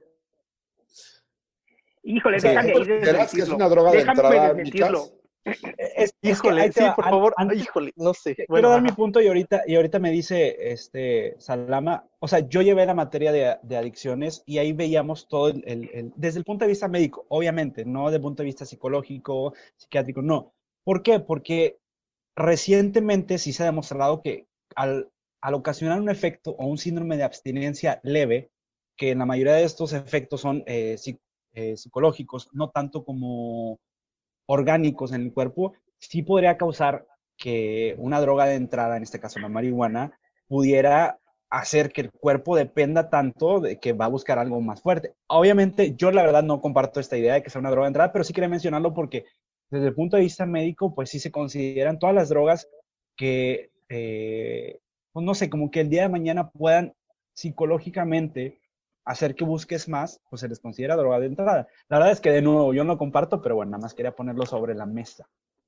Sí, y eso, es lo que confirma, eso es justo lo que confirma lo que les decía, que como se, siempre se está buscando satanizarla, siempre van a tratar de encontrar una, una manera de hacer que la gente diga, no, es que si fumas marihuana, automáticamente después vas a estar fumando crack. Y la realidad es que no. O sea, yo que me, literal tengo especialidad en adicciones en Estados Unidos, te lo puedo decir. ¡Ande, puto! ¡Bum! ¡Bum, pinche micas! Pero no es parado, ¿eh? Vete a bañar y quiero, le dice Adrián, Dios santo. Ahora, antes de que sigas, Adrián, antes de que, sigas. Entienda... Perdón, perdón, Adriancito. Antes de que sigas, eh, yo veo muy sospechoso a Micas, así hablando como que en conte, que él no le late y que, pues sí hay afectos a conte, pero trae su Vini de, de estambre y se toma su cafecito con CBD. Perdón, pero tienes más cara de Rastafari que yo. Ahora sí, ya lo siento, continúa. La verdad es que no consumo, güey, no consumo, nada más para, para aclararlo. No, aquí nadie consume. Nadie va a juzgar. Porque está prohibido. nadie- Ah, está prohibido, está prohibido, Está prohibido. O sea, todo esto es hipotético. Güey, creo que es más el estigma. Ah, yo, yo creo que ahorita avanzamos a ese punto, pero creo que es más un estigma. O sea, de nuevo, compara el alcohol, compara otras drogas con la, con la marihuana y creo que, o sea, la balanza es muy obvia. Pero ahora sí te doy la. Continúa, Adriancito. ¿Sabes qué, ¿Sabes qué es lo triste? Que eh, piedra. varios de los estudios que se han hecho en las clínicas de adicciones, te, te estoy honesto, la gente que llega a una clínica de adicción por adicción a la marihuana, y voy a ponerlo así porque no hay adicción a la marihuana, pero voy a ponerlo así, son personas que traen las, los papás, es que, es que está fumando marihuana, ¿y qué daño está haciendo? Pues es que, eh, pues es- está ahí, ¿no? Y, y- ajá, pero ya, ya tuvo algún problema, no sé qué. Pues no, pero es que fuma mucho. O sea, sí, a ver, seamos muy honestos. La persona que es adicta, que ya tiene la enfermedad de adicción, va a ser adicto con lo que sea. O sea, Claro. si es marihuana, marihuana es alcohol, alcohol. Ahora, donde más adicción encontramos en las Exacto. clínicas, siempre va a ser siempre cocaína y alcohol, sí o sí. El alcohol como primera, la cocaína como segunda. El uso de la marihuana muchas veces es incluso para bajarse los efectos del alcohol y la marihuana, digo, y la cocaína. Entonces, eh, esta es la parte que a mí me llama la atención. Eh, el, yo sí estoy a favor de la legalización, o sea, despenalización incluso. Hay que despenalizarla. Creo que de todas maneras la gente la consume con todo y que sea ilegal. Hay una tolerancia bastante amplia aquí en nuestro pa- país. Pero sí creo que mientras menos, eh, mientras más se tenga un buen cultivo, que sea eh, medido, que haya una industria capitalista que diga, a ver, quien lo ve- ofrece mejor, o sea, esto va a ayudar mucho, porque muchas personas que empezaron a hacer, empezaron a vender marihuana mezclada con LSD, y ahí sí tienes problemas graves, y Ah. ahí sí tienes problemas fuertes, o mezclado con cocaína, o mezclado con crack, y entonces sí, ese tipo de, de consumo, cuando ya se empieza a mezclar con otras cosas, no tiene nada que ver con la sustancia, tiene que ver con lo que la persona necesita como una sustitución de la angustia y la ansiedad que está viviendo, que si tuviéramos una política de salud mental mucho más fuerte, no tendríamos la necesidad de recurrir a esta sustancia. De acuerdo, porque eso es algo que he escuchado de manera recurrente, el hecho de que mucha gente está tratando de oponerse a la, a la legalización de los aspectos recreativos e inclusive medicinales de la marihuana, aduciendo esta onda de es que es una droga de entrada. Y creo que eso viene Mm. usualmente de eh, grupos religiosos, esto es completamente real, no es nada más mi ateísmo hablando, eh, grupos religiosos que consideran que toda esa forma de alteración del cuerpo es una especie de alejamiento de espiritual. Y claramente necesitamos a la ciencia apoyando todo lo contrario de eso, porque si tú dejas correr esa idea un poquito más para allá, entonces todo lo que te altera eh, los sentidos, inclusive un psicotrópico legal, es decir, lo que decíamos hace 15 días, creo, que el tratamiento del estrés postraumático con, con, LS, con ácido lisérgico y todo eso, si, si el Estado se deja llevar por teorías religiosas y se ven los representantes luego, luego. O sea, tú no puedes ver a un pan, a un panista sin la crucecita aquí, güey. Sí, güey. Sí, O sea, la neta. Totalmente. O sea, sí, o sea, sí. yo, yo sé que Salama se va a enojar conmigo, Yo no. Pero porque no dije estrella de David, no, no, no por la crucecita, porque no dije estrella de David. Sorry. Pero te quiero ser muy Mi honesto. trabajo es interrumpir con pendejadas, lo siento, ya Te lo quiero sabes. ser muy honesto. Ya Te quiero ser muy honesto, pero un, un rabino en, en Israel determinó que el uso de la marihuana era kosher. Oye, a ese Oh, rabino me cae se bien. me cae a Ese rabino me cae bien. Digo, no sé, porque me imagino que si tanta gente quiere que se legalice es porque es muy buena. Insisto, yo no tengo idea de qué habla. De- Yo también quiero. Bueno. Ah, bueno, vas. vas, vas, Nico. vas, Nico, vas, Nico. Nico, Nico, Nico. Nico estaba muy callado. Sí, No, sí, estaba muy, muy Yo emocionado. creo, que, yo creo que se preparó. La- el hashtag, el hashtag verga de piedra me, me motivó muchísimo. Por eso, Pues, por eso ahí les va. Ahí les va. No, eh, yo estoy de acuerdo con lo que dice Talavera, porque en, en esta cuestión de empezar a sacar esta mentalidad retrógrada y siempre, siempre brincan, ¿no? Y usan estos tipos de argumentos de es que es, es que es puerta de entrada, es que te va a separar de no sé qué, es que, es que, güey, a ver, o sea, cállate el hocico para empezar, ¿no? Y eso sí, está echándose sus chelas, este, o, o- o acá en el, o el cigarrito, lo que sea.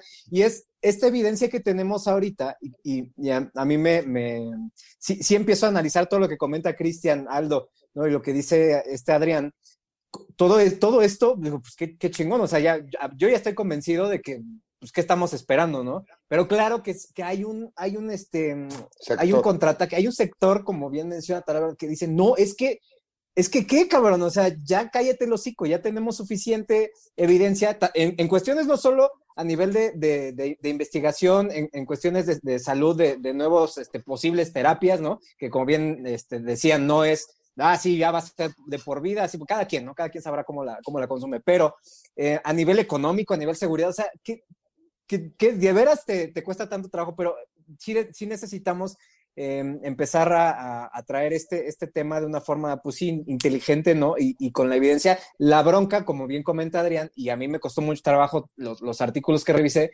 es que la conclusión, pues sigue siendo como que, ay, está complicado, ¿no? Pero de todas formas, sea, se van, sí se van, ya empieza uno, em, y esto siempre se los comento porque es eh, cuando les digo, presenten evidencia científica, ¿no? Y ahorita que yo estoy hablando, ah, por ejemplo, yo también estoy a favor de que se legalice todo esto, pero, em, pero ¿con qué evidencia lo estás diciendo? Es que ya empezamos a tener una, en, el caso de evidencia científica, no hablemos de cuestiones legales y económicas y de seguridad, pero en el caso de evidencia, pues ya nos está dando un, un indicador de que puede ser algo bastante, bastante prometedor. Ya tenemos ciertas evidencias, pero pues, ¿qué nos está pasando? Pues nos están frenando, nos está frenando otro tipo de, ideologías y hay otros problemas ahí que son barreras que, necesitamos, necesitamos pasar.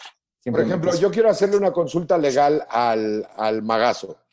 Magazo, decir que voy a encender un porro puede ser de, tentativa de delito contra la salud o intento de homicidio de agitadores de la UNAM.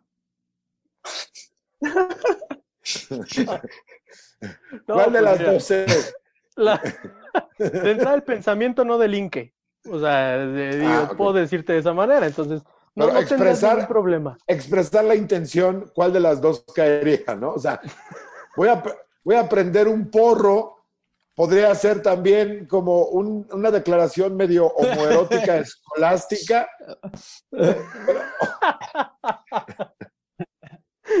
Pues sí. Ay, no, te trabo vez. No, es que ya, no, ya, ya. A la vera estás muy cañón. Discúlpenme, discúlpenme, soy muy. No, y tú nada, más llevas, tú nada más llevas un episodio con él, ¿eh? Ahora imagínate. no, pero. Está bien, no, que, no, nos quejamos. Que eh, la verdad es que la, la oposición que ha tenido México tan cañona, hay que decirlo muy bien, no es un, no es un grupo, la mayoría, México en general, es conservador. Es conservador y religioso hasta el pescuezo. Ah, pero cañón. Porque, miren, yo, yo la verdad es que estudio los argumentos de la corte, estudio, digamos, lo que se ha hecho jurídicamente en Canadá, Estados Unidos, pero recordemos que tenemos una división de poderes. Y esto es la tarea que está haciendo el Poder Judicial. Es decir, él va a decir, sí, tienes que otorgar este permiso para uso lúdico, pero hasta que él venga a mí, hasta que la persona promueva un juicio de amparo y yo y venga conmigo, yo le voy a otorgar ese permiso a través de la COFEPRIS. Pero quien lo sigue impidiendo es la ley y solamente hay un poder que puede determinar y decir y deshacer la ley, que es el poder legislativo. Y el poder legislativo literalmente es la representación del pueblo, que es la Cámara de Diputados y la Cámara de Senadores. Y sabemos que estamos bien representados porque ahí está Carmelita Salinas, porque ahí está Sergio Mayer, porque ahí está... Pura lumbrera, pura lumbrera. Eh, entonces, a lo que voy, quienes tienen la tarea de empezar a avanzar en esto, de poder ya darnos, digamos, una ley que, que lo despenalice, que incluso ya lo regule, son personas que son el reflejo de la sociedad mexicana. Y son personas religiosas, son personas con estigmas que no investigan, son personas que solamente por intereses políticos determinan la ley. Entonces, mientras México sea un país religioso y conservador, vamos a seguir sin tener marihuana, matrimonio igualitario, adopción homoparental, el aborto, mientras México no, no deje de ser mayoría religiosa y conservadora, no vamos a avanzar en ninguno de esos temas. Estoy completamente de acuerdo. Nosotros llevamos eh, ya varias varios eh, de estos podcasts eh, in- incitado por mí el ateísmo, pero realmente es que es el, el pensamiento crítico es lo que nos ayuda a avanzar. Y, y- y el lugar menos propicio para crear pensamiento crítico es la, es la política. Porque ellos obedecen, ojalá obedecieran a intereses como tienen la creencia la gente de que obedecen al, al, al impulso de las farmacéuticas. Tienen ni pinche idea. Estos güeyes pretenden quedarse en el poder ganando la simpatía más básica de la gente. O sea, ni siquiera una simpatía ideológica, sino nada más este aversión o atracción. No hay más. O sea, no tienen más velocidades los diputados, los senadores. No tienen, no hay nadie que lleve una bandera. Yo me acuerdo cuando surgió el verde ecologista, a mí me dio gusto saber que hubiese un partido que se definiera por un rumbo de acción.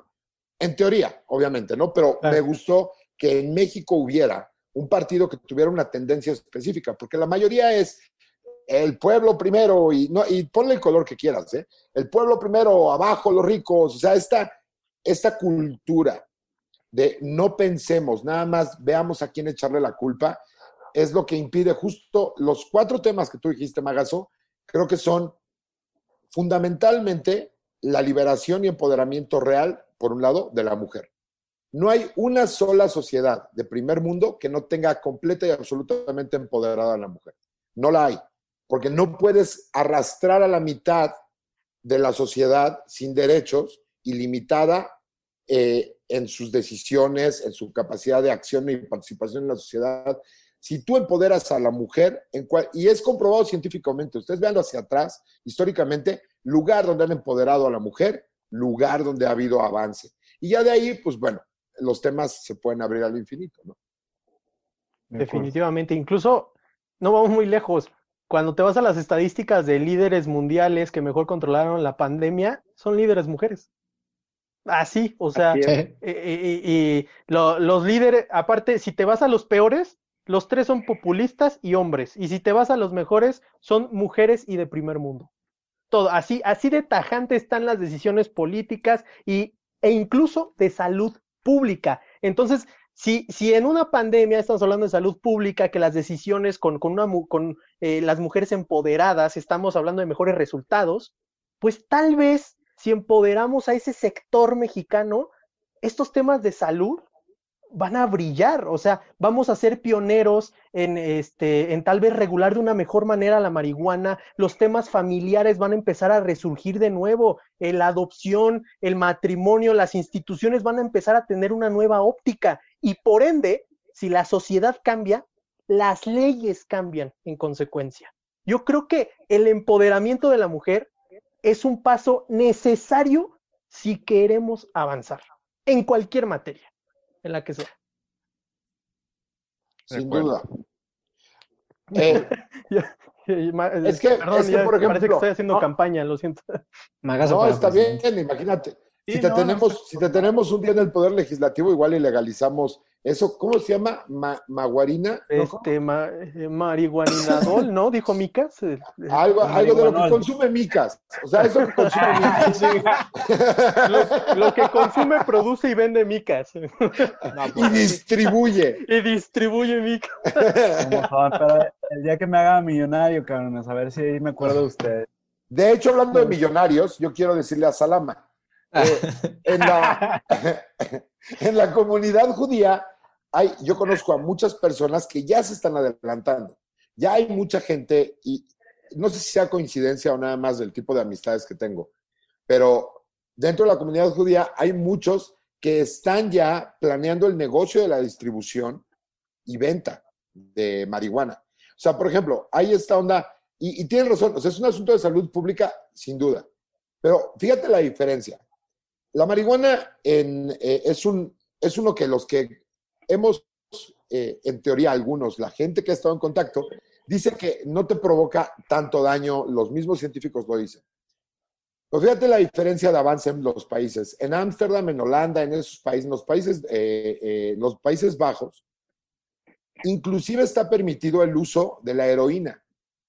Y se permitió porque la epidemia de los opioides era tal en esos lugares que tenían que regularlo de manera que Si tú eres adicto a la heroína, que es muy fácil serlo, es decir, una vez que la pruebas es difícil desengancharte, los llevan a lugares donde pueden eh, drogarse de manera segura, es decir, les proporcionan las agujas, les proporcionan un lugar vigilado por médicos para que no haya sobredosis, para que inclusive la gente que llega y dice, güey, se me está acabando la vida con este pedo, le ofrecen tratamiento para poderlo sacar de ese bache. Eso es una política integral y no el satanizar nada más como padrecito de pueblo de, no, déjame ese cigarro ahí, ándale, no prendas ese porro, se está manifestando. Ah, no, perdón. Es del, ahí es donde se maneja lo que es la reducción del daño, en donde ya la política pública, ya como ya no pudo con la parte social, dicen, ¿sabes qué? Vamos a reducir el daño porque es más, eh, es, sale más caro para el Estado estar curando personas con SIDA, personas con a lo mejor algún tipo de enfermedad venérea o que se hayan desinfectado la sangre, lo que sea, que simplemente ponerles un lugar para literal drogarse a gusto, ¿no? Ahora, no es real que si pruebas la heroína automáticamente te vuelves este, adicto. Este, creo que justamente lo hablamos la, la pasada, ¿no? Me engañaron. Hay drogas mucho más, hay drogas mucho más poderosas que meten cuando te, te operas y lo que sea, que no te quedas enganchado. El problema es que la adicción como tal se sigue sin entender. ¿Ok? La adicción como tal es una, de verdad, crisis de la persona de ya no saber cómo vivir su vida. Y entonces apenas prueba una sustancia, las que siempre inician las adicciones se llama alcohol. Es la primera sustancia que todas las personas, por lo menos que yo atendí, refieren como el primer ingreso a las adicciones.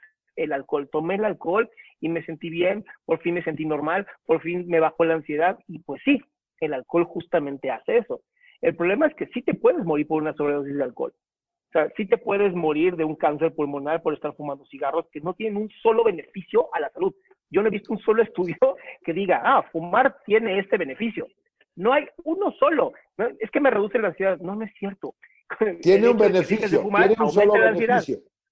¿Cuál? Tiene un solo beneficio. Te ves cool. Te ves, te ves mamalón. Oye, pero no al, al, tiro, porque después de los 45 más o menos causa insuficiencia eh, ahí del amiguito, entonces... Ya no se te pone de piedra. Sí, yo te puedo decir, yo te puedo decir que no he recibido ni una sola queja. ¿De tu amiguito? Ni en cuanto a consistencia. Bueno, que la barba azul da, da mucho La barba azul hablar, sugiere ¿eh? una pastilla. La barba azul sugiere, no, sé. Esto es un efecto colateral. Sí, sí, sí, sí. sí. Sí, sí, sí. El- Ya me habían dicho. Sildenafil ¿eh? es barba de sildenafil. Patrocínenos, Sildenafil. Por favor. Mira, Sí, por favor. Bueno, patrocínenlo a este hombre porque Sí. Verga de piedra, sildenafil. Lleva el tuyo. No me lo voy a pintar. o minoxidil ya de jodido, ¿no? Para que te crezca la barba. No, porque ese sí dice que te afecta al amiguito, fíjate, ese sí. ¿El minoxidil? Ah, eso sí, Sí. no lo hacen. No, no, no, es que ese ya, o sea, lo ponen, si lo ponen como efecto secundario en el paquete, o sea, tú ves el minoxidil Literal. y dice, puede provocar pérdida de la erección, y yo, hey, dude, ¿para qué quiero pelo si no voy a coger, güey? De hecho. ¿Cuál es Mejor el ¿cuál fumo. es el objeto? Mejor Una es consecuencia de la otra, güey. O sea, ya no tendría sentido. Así, así pelón cojo re bien, o sea, no tengo ningún pelo. No voy a poner, me voy a poner pelo para que ande así. Así, pero, oh, pero ven, voy a, tener, voy a tener que usarlo para peinarme así de. Juras, que es lo peor, juras, dices tú. Bueno, pues es que hay- a ti no te pasa que te pegas en la cara de repente cuando te. Digo, con el de tu cuate.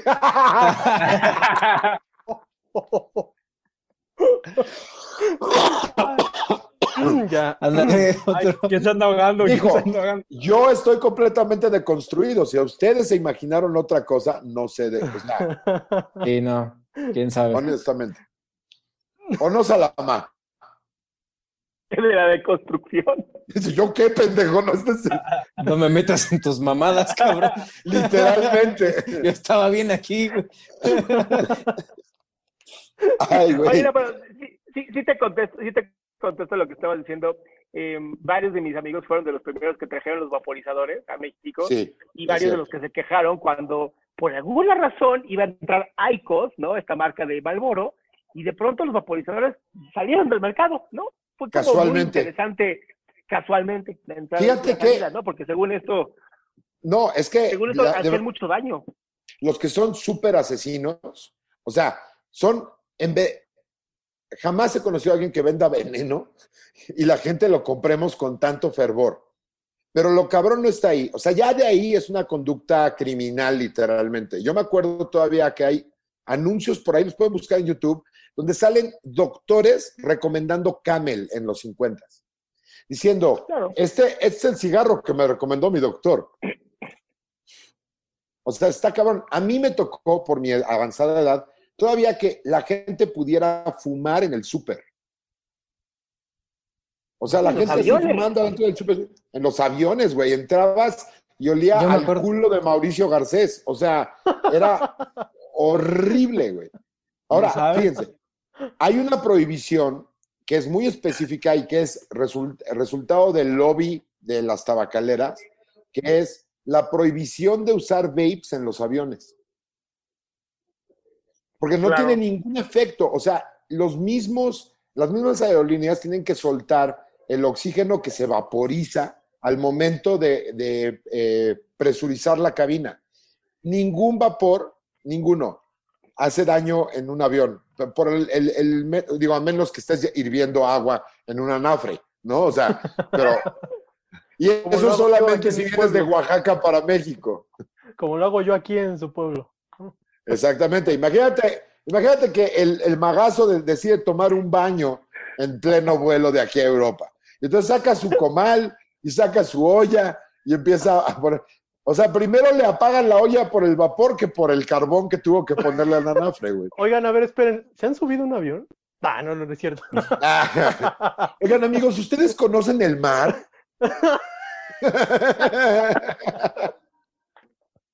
Pero perdón, sigue, sigue, sigue. Eso es de lo más criminal que he visto, es Marlboro, Philip Morris y todas las compañías tabacaleras prohibiendo una, una cosa que independientemente de los efectos a largo plazo, es un gran sustituto para los que tenemos la adicción del tabaco. Porque lo que sí he leído en términos de estudios es que probablemente por, por lo reciente de la creación de ese método de, de entrada de nicotina, no se tienen suficientes datos, pero por lo menos es 90% menos dañino que el tabaco. Entonces, tú tienes una opción que te puede ayudar a desengancharte por lo menos del, del cigarro, debería de ser no solamente, en Inglaterra, por ejemplo, en los, en los hospitales hay vapes disponibles para aquellos que quieran dejar de fumar y te los dan gratuitos. Wow. Wow. Primo. Y de hecho hay tratamientos, hay tratamientos médicos, o sea, se les da a, a la gente medicamentos. Por ejemplo, antes existían muchos los, par- los parches de nicotina, pero pues ya se demostró que eso no servían. Pero hay algo muy cierto en todo lo que dices. En todas las andeses hay algo que sí se puede rescatar. Ay, gracias. No, y lo mencionaba ahorita Salama, es cierto, eh, contrario al- a, lo que decía en un principio, que les dije, no es mi opinión, sí se utiliza más y ha tenido más resultados al utilizar la marihuana, volviendo al tema, eh, como droga de salida. O sea, se ha visto que cuando hay gente dependiendo de drogas más complejas, si se le da marihuana, tienen más éxito de salir de esa dependencia de, de heroína, cocaína y otras drogas. O sea, era lo que sí, sí quería mencionar. Oye, está completamente demostrado que, que tiene más efectos benéficos y ayuda a la dependencia de otras drogas. O sea, completamente. Pues, Ahora, la razón fíjate por la que, según yo, lo que entendí es que la razón por la que se prohíbe en Estados Unidos es una, por la parte racial, en donde quienes más lo consu- consumían eran los negros y por eso decían, es que si ellos lo consumen es malo. Y la segunda es que parece, creo que el, con- el, eh, una de las cosas que puedes hacer con el resto de la, de la planta es que puedes hacer papel y algodón, bueno, tipo El telas y, ¿no? El hemp, ¿no? Que es, que se parece que es súper fácil de usar y además sirve para un montón de cosas. Y como que de pronto dijeron los del sur, oigan, pero ¿y algodón? que tenemos una industria Oye, muy grande. no ¿Qué pasa con el algodón? No estuvimos esclavizando negros 400 años para que ahora nos digan que es mejor el pinche cárcamo. No, no, no, no. Si es necesario, los metemos a los campos de algodón de nuevo, pero aquí no nos van a venir a quitar la producción de Kentucky Fried Chicken.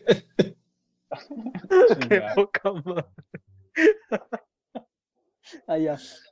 Es lo bello de hacer podcast en México. En Estados Unidos ya YouTube nos hubiera, nos hubiera quitado, así, nos hubieran tirado así de, tiren esa basura. ¡Pum! Uy, porque en México a nadie le importa, güey. O sea, así como nada, así que hablen. Oigan, un paréntesis. eh, aquí me están preguntando en el chat que si los vaporizadores hacen daño. Sí, eh, tienen por la, por la naturaleza de la introducción de los vaporizadores al mercado, al menos en México y en Estados Unidos, no se tienen suficientes estudios como, bueno, no se tenían hasta hace poco que podían realmente afectar el cuerpo humano. Pero ya conforme vamos, eh, conforme pasa el tiempo, ya se ha demostrado que hay casos de neumonías asociadas al uso de vaporizadores. Y esto se debe al, al vapor que se condensa en ciertas partes pulmonares. Pero bueno, para no entrar en cuestiones técnicas, sí, sí está demostrado que afectan los vaporizadores. Y mencionaba también por ahí, creo, creo que el uso de los, la prohibición de los vaporizadores en los aviones está la, es más que nada por la batería, ¿no? Por la, la volatilidad de que, que explotaran, ¿no? Algo así. Pero esa parte es absurda porque ya hay muchas, eh, es decir, hay una característica, característica específica de las baterías que hace que exploten y es una mala manufactura nada más. Sin embargo, hay muchos eh, vaporizadores que cuentan con pilas normales. Es decir, tendrías que prohibir todos los teléfonos si ese fuera el criterio. Solamente un tipo de teléfono en toda la historia de la aviación fue el que empezó a tronar y era el Note 7. Y era Ah, por sí. un defecto de fabricación, no porque la batería sea insegura eh, esencialmente en un vuelo o lo que sea. Si está mal fabricada, pero eso es, eso es cierto de cualquier cosa. O sea, la, eh, los aviones, la industria aérea, es la forma más segura de viajar en la historia de la humanidad. Sin embargo, la gente le da más miedo subirse a un avión que subirse a, a la combi porque luego te bajan a putazos. Oye, ¿cómo que no le hagan caso al Micas? Por lo de los, por lo de los,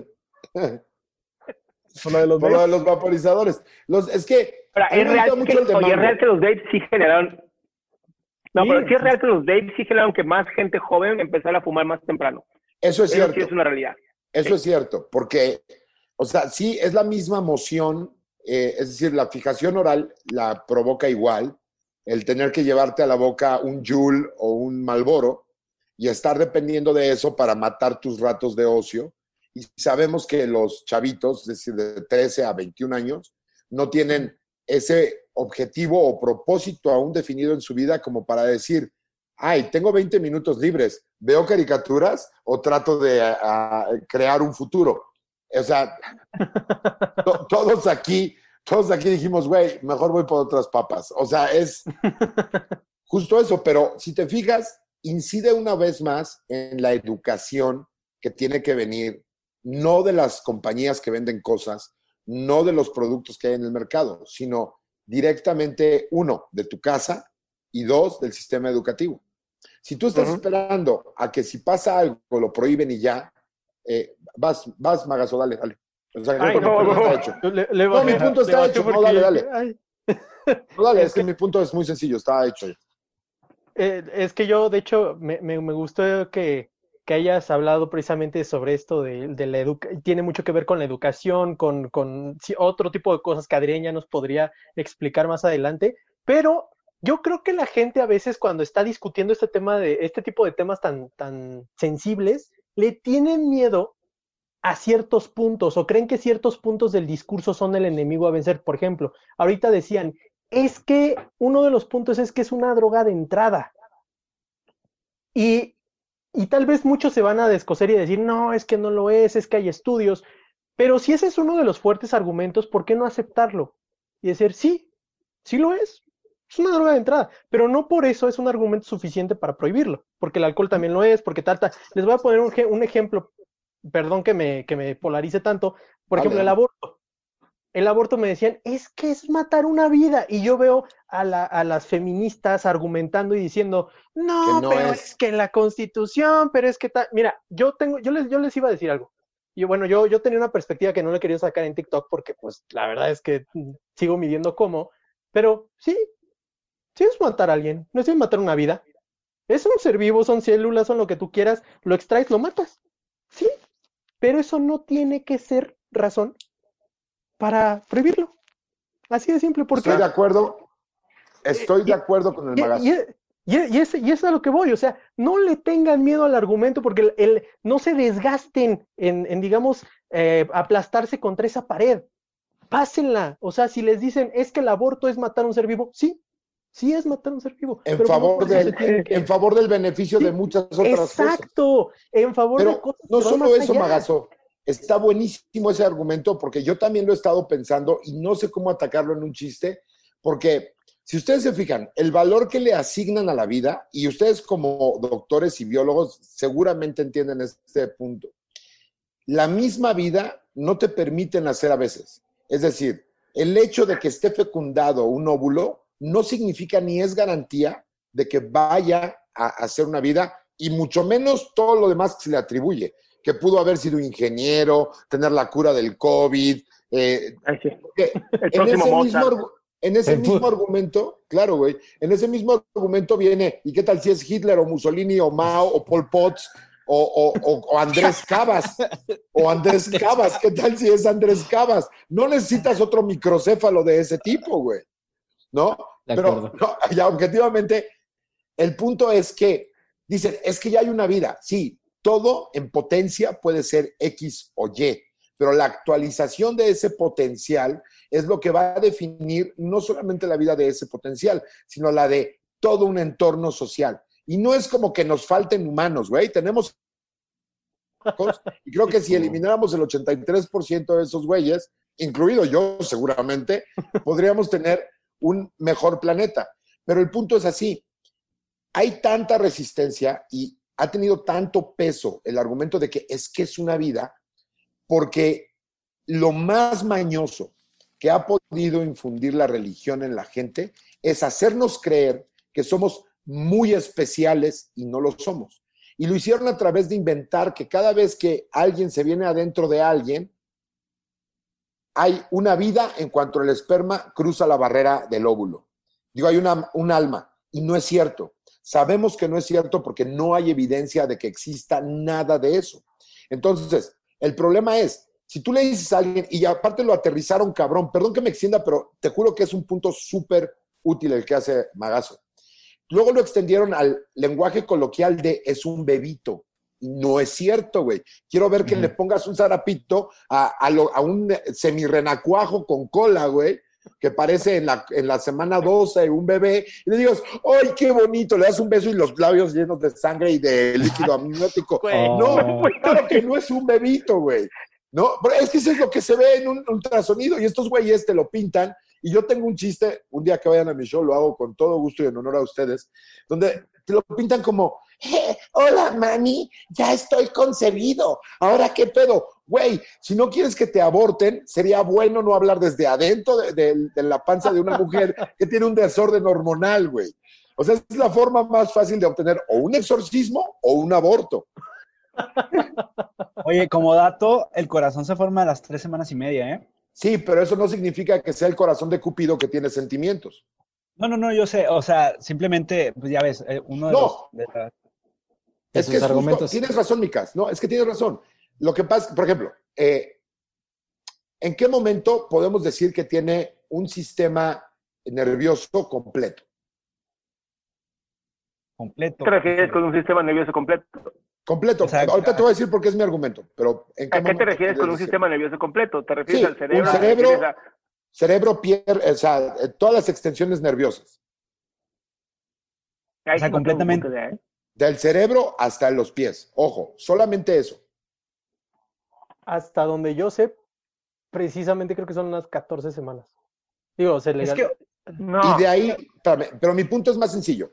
Ponle de donde quieras tú. Ponle la semana 12 inclusive, si quieres, así exactito en la semana 12, ese día ya tiene un sistema nervioso completo. No significa tres cosas. Uno, que tenga conciencia. Dos, que procese dolor o, cualquier otro tipo de impulso más que... No, dolor sí los- procesa. sí, Si pero hay es nervioso, reactivo. hay dolor. Desde luego, pero es Y reactivo. no hay sufrimiento, No. no, hay conciencia de sufrimiento. Exactamente. ya te entendí, ya te entendí tú, Tala. Eh, alrededor de la quinta, sexta semana ya está formada el, o sea, eh, la parte primitiva del cerebro y la parte eh, de, la, de la médula espinal. Si a eso es a lo que te referías, vaya. A eso me refiero. Ahora, la- parte primitiva del cerebro, hasta donde yo tengo entendido, corríjanme los señores y expertos si estoy mal, es justamente lo que cuando ya eres un ser humano consciente, contra lo que luchamos todo el tiempo con terapia. O sea, el sistema de sobrevivencia, el sistema de posesión, el sistema sexual, todo ese tipo de cosas vienen del el lugar más profundo y más básico del ser humano. Si tú tienes eso y a eso le quieres llamar un ser humano viable, va, güey. Pero entonces vas a tener que vivir en una iglesia de Cristo para que se entienda con las demás personas. Ok. Pues, Ya, ya. Sí te entendí. Me- O sea, mi punto es que no es cierto que hay esta onda de es que es un bebito. No es cierto. Y el no, no está formado con las manitas y todo, sí. O sea, como te lo pintan de que, ay, mami, me están sacando. Exactamente. es así. Fíjate que yo, yo siempre les he dicho a, bueno, las personas que me preguntan y y todo, mira, es que la verdad es que cuando nos centramos en esta discusión, creemos que sería como un, no, es que cómo vamos a tener esta eh, incongruencia de que se, se esté permitiendo matar una vida humana. Y te voy a decir, espérame, espérame, espérame. Sí sabes que el sistema tiene un chorro de supuestos en los cuales tú puedes matar y no solamente a un cúmulo de células de 12 semanas, sino a una persona, a un padre de familia o, a- alguien de 50, 40 años. O sea, si, es, si, una, si un padre de familia que se quedó sin trabajo, que ha sido honrado toda su vida y ese día decidió robar, entra a una casa ajena y alguien le mete un batazo en la cabeza y se muere, el Estado te lo permite. ¿Y qué crees? No está, y no, y no, no creo que alguien salga a proteger y decir, es que era una vida humana. Tienes ese que sí era ingeniero. así. Y ese sí era ingeniero. Y ese sí tiene, un, tiene una familia. Ahora, otra. Cuando una madre eh, tiene un hijo, da a luz y mata a su bebé dentro de las primeras 24 horas, tiene una pena menor. ¿Por qué? Tiene una pena menor al homicidio. Porque el Estado dice es que la mamá tiene una crisis posparto que se ha, comprobado y si la mamá mata al bebé dentro de las 24 horas, sí, sí comete homicidio, pero tiene una pena mucho menor. A ver, espérame. Entonces me estás diciendo que además, ah, y espérate, que si es en cumplimiento de un deber también puedes matar. Por eso pueden matar los, los soldados, por eso pueden matar los policías. Entonces, hay supuestos en los que la ley te deja terminar con una vida. Si me estás diciendo que un argumento para el aborto es un vamos a matar a, cierto ser vivo, a cierto humano eh, dentro de, la gestación y del desarrollo, sí, sí, sí lo vamos a hacer. Pero lo vamos a hacer con el menor daño posible, que es dentro de las primeras 12 semanas, y vamos a tutelar un derecho aún mayor, que es tal vez la salud, la vida y el desarrollo de la madre. Entonces, por eso yo digo, hay ocasiones en las que la ley te permite matar, sí. Y esta yo creo que es una de las menos invasivas, la menos invasiva de todas. Así que tendría que poderse. Exacto, porque a diferencia del aborto, eh, la, y ya me voy a callar, discúlpenme. A diferencia del aborto, eh, la defensa, la legítima defensa o las Fuerzas Armadas o todos esos eh, supuestos que permi- donde permite la ley que puedas defenderte y acabar con una vida o que en defensa de la patria lo hagas o en el desarrollo de tus actividades o inclusive por una perturbación hormonal o alteración por algún tipo de circunstancia, ya estás matando a alguien que no es potencia. Es la actualización de todas esas potencias. Entonces, si vamos a matar en potencia, que solamente sea en potencia y no en actualidad, porque el crimen, y hubo un estudio, ese debes de saberlo tú, Salama, estoy casi seguro, cuando se legalizó el aborto en Estados Unidos, hubo en el área neoyorquina un del 75 al 85, un periodo de 10 años, una bajada cabrona del crimen en las calles. Sí, eso aparece en el libro de Free Economics. eh, muy buen libro, que recomiendo. Y sí, tiene mucho que ver con...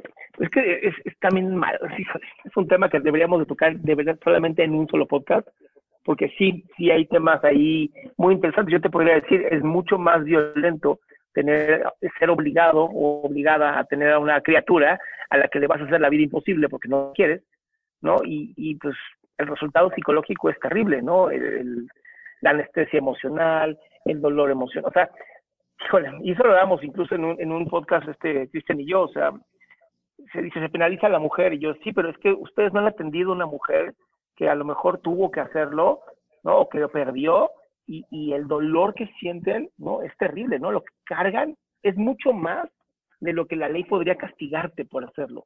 Entonces, ahí sí creo que deberíamos invitar a una mujer, ¿no?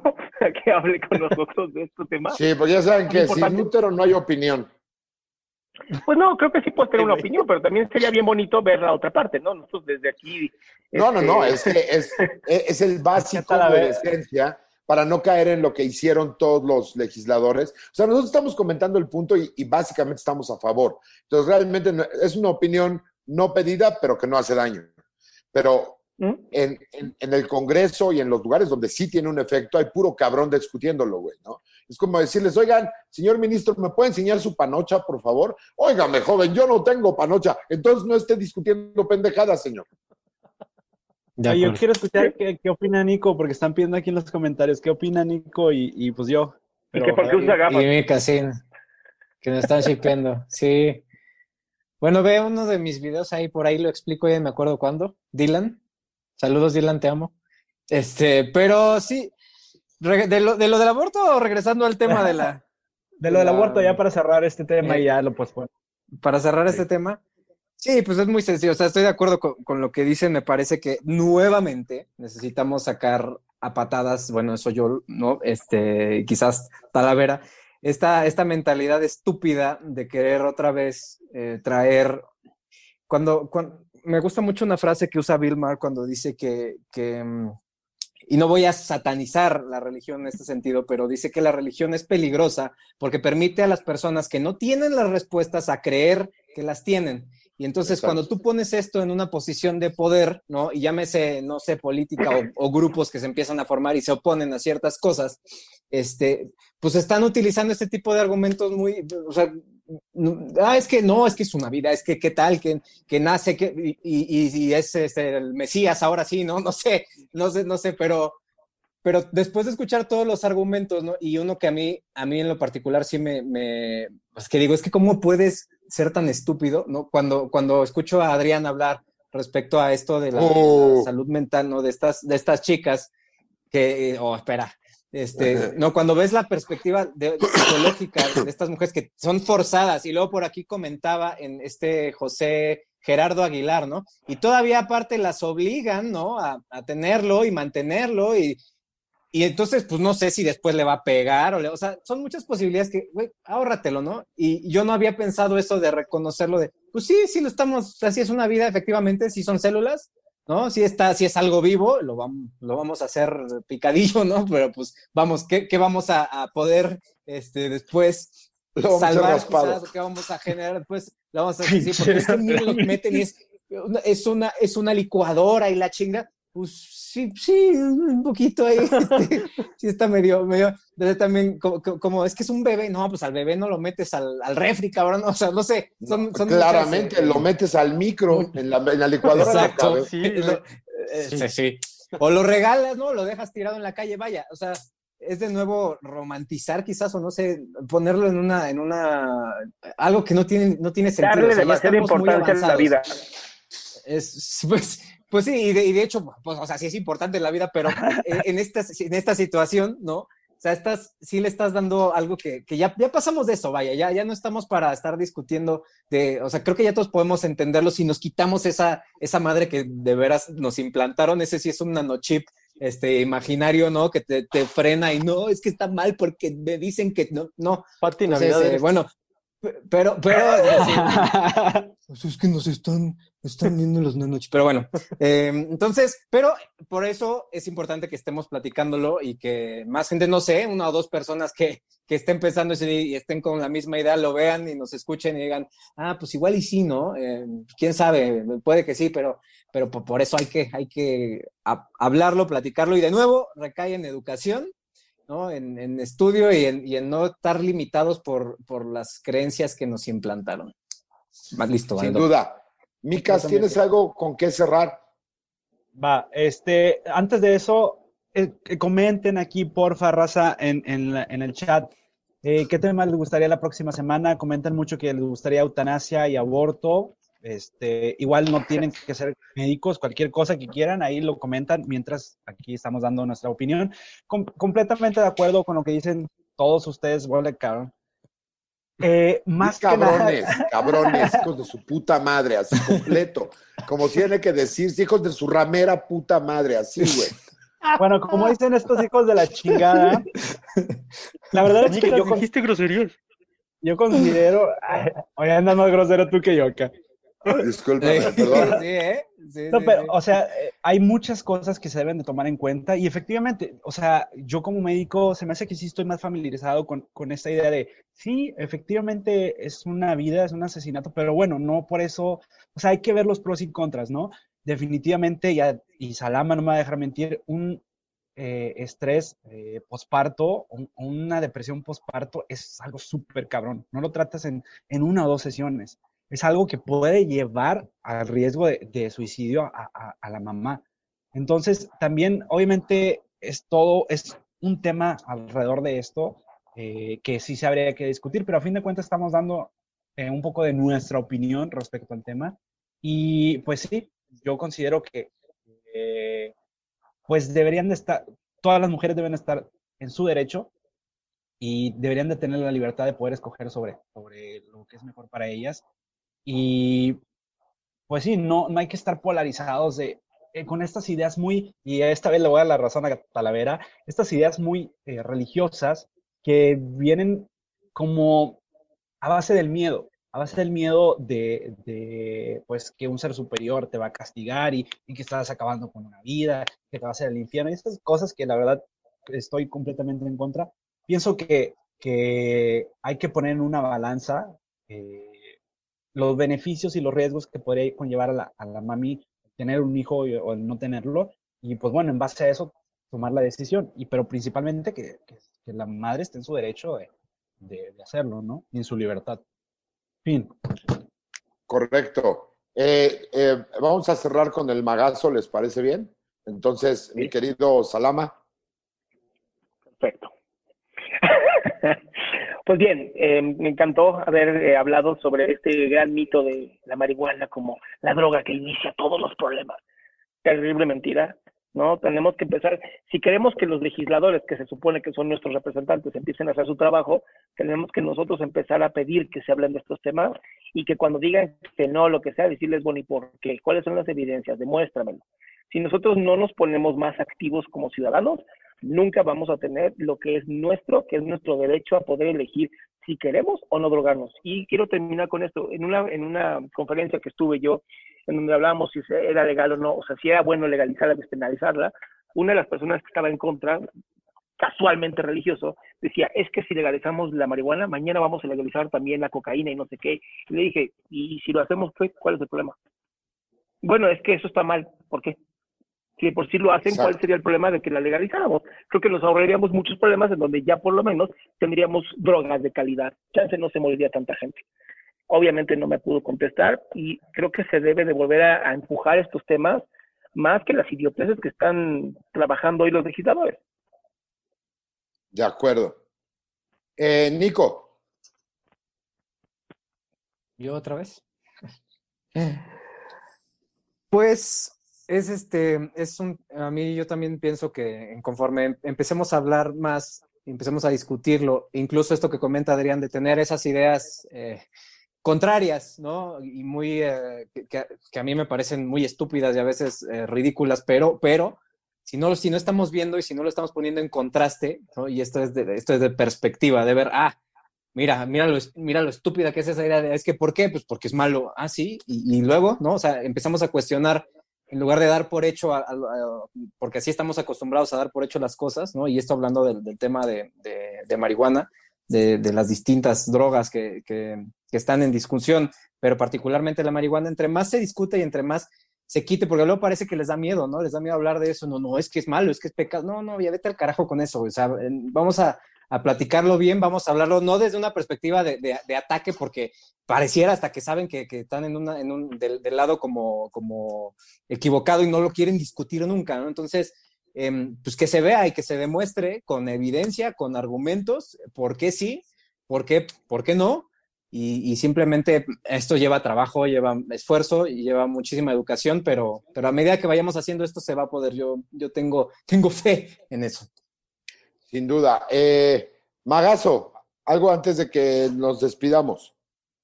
Sí, pues miren, yo la verdad es que eh, yo creo que este tipo de foros es la esperanza, literal, este tipo de foros es lo que va a llevar en algún punto a que nuestra legislación empiece a competir ya con un cambio social de primer mundo. Porque la verdad es que TikTok es una aplicación para, aunque lo usan muchísima gente de muchísimo rango de edad, sabemos que TikTok es una aplicación para público joven. Y, y que nosotros estemos utilizando estas plataformas para hablar de estos temas, le estamos llegando a los oídos a los próximos legisladores porque tal vez nosotros no estemos haciendo el cambio ahorita. Ahorita no nos va a estar viendo Carmelita Salinas, Sergio Mayer o cosas de ese estilo, o sea, tal vez no. Pero de lo que sí estoy seguro es que si seguimos por, este, por esta misma línea, vamos tal vez a empezar a cambiar la conciencia de los que en un futuro van a estar al frente de este país. Y yo creo que utilizar nuestras plataformas para eso es lo mejor que podemos hacer. Así que, bueno, les quiero agradecer por eso. Sin duda, Magazo, muchas gracias por acompañarnos, que eh, siempre es, es bueno tener a gente que conoce y domina el tema a la perfección para no andar pendejeando como yo y tener que, re, eh, eh, que requerir la, la, la, comedia para que no parezca yo tan idiota. Pero hay, y quiero cerrar con esto, hay un punto muy claro, que es un gran engaño que todos hemos vivido, que es y, y, el magazo lo dice continuamente en sus TikToks. La ley no está para darnos permiso o crear cosas que ahora ya se pueden. La ley está para ir tutelando el desarrollo humano de, manera, de la manera más garantizada y más segura posible. Es decir, el decir, no, la marihuana es ilegal, no cambia en nada el nivel de consumo en todos los lugares donde se consume, en todos los lugares donde se trafica. Entonces, esta ilusión falsa de que es ilegal y por eso es malo, tenemos que salirnos ya de eso, porque es justamente, en mi óptica, lo que nos tiene atorados siempre. Es esta misma mamada de siempre de decir, es que eso es malo porque, ya sea por un precepto religioso o de legisladores que apenas pueden tomar un lápiz y escribir, no significa que no haya un mejor camino. Igual que con la ciencia, igual que con la eh, religión que te dice, es que no sabemos. Bueno, no sabes tú, güey, pero hay gente ocupada de descubrir qué chingados es eso realmente. No le puedes poner, ¿quieres poner la medallita de Dios en lo que no sabemos? Ándale, pero deja de chingar con cosas eh, del, del, de la comunidad completa, ¿no? De el, el mundo entero. Entonces, amigos, si nos están viendo, esperemos que hayamos tocado algún nervio que les haya decir, que les haga decir, Discúlpame, nada más que si quería comentar algo aquí. Eh, para la gente que no sabe, yo soy de Nuevo Laredo. Eh, sí quería como poner eso sobre la mesa. Nuevo Laredo, les gusta o no, y Tamaulipas son narco ciudades. Aquí estamos comple o sea, yo sí les puedo decir que aquí es como ir a comprar eh, marihuana es como ir a comprar Coca-Cola. ¿Por qué? Porque como por la, por la naturaleza de la ciudad, eh, pues aquí es donde se cruza mucho. Entonces, no, la prohibición aquí definitivamente, y no solo aquí, o sea, yo, lo, yo se los explico por mi experiencia. No hemos visto resultados. Eh, desafortunadamente, aquí en, en, la ciudad donde yo soy, las cosas sí están pesadas. Ahorita, afortunadamente, no, pero bueno, en todo el, en todo el, el estado. No, pero sabemos. Es conocido, ¿no? Por, por, por eso. Yo el otro día hablaba con Pablo, con Pablo eh, Elizabeth y me dice, no, yo tengo un, un personaje que es narco y es de allá porque pues la gente no lo relaciona. Pero en fin, simplemente eso de que la prohibición no es la solución completamente y pues bueno, mientras más controlado sea la manera en que la gente lo consume, menos efectos adversos para la salud va a tener. Y, Sí. con- consuman, si van a fumar o algo, que no se los recomiendo, pero el mango potencia los efectos de la marihuana. Miren, yo no les recomiendo porque nunca he probado eso, pero dicen que sí se pone bien padre y que siempre tengas a la mano algo de chocolate o probablemente algún carbohidrato muy rico, porque eso completa el ciclo. Dicen, yo no sé. Miren, ustedes vayan, experimenten, quemen un porro, pero si van a quemar un porro, como es ilegal el de la marihuana, quemen un porro y también háganle bien al país. O sea, váyanlo con gasolina y préndanle fuego. Hashtag porque- sarcasmo. porque luego Sarcasmo, acaban, sarcasmo. porque luego acaban en, en- en este, en, en- en lugares de poder como eh, el MASH o el MOSH, no sé, algo así. Entonces, si van a hacer eso, siempre asegúrense de estar viendo sin conciencia. Nos vemos dentro Ah, de bueno. ocho días. Les tendremos un tema sorpresa. Señores, es un placer como siempre. Bendición de Talavera Todopoderoso. Cuernitos para abajo. Nos vemos la próxima semana. Cuídense. Gracias. Muchas gracias.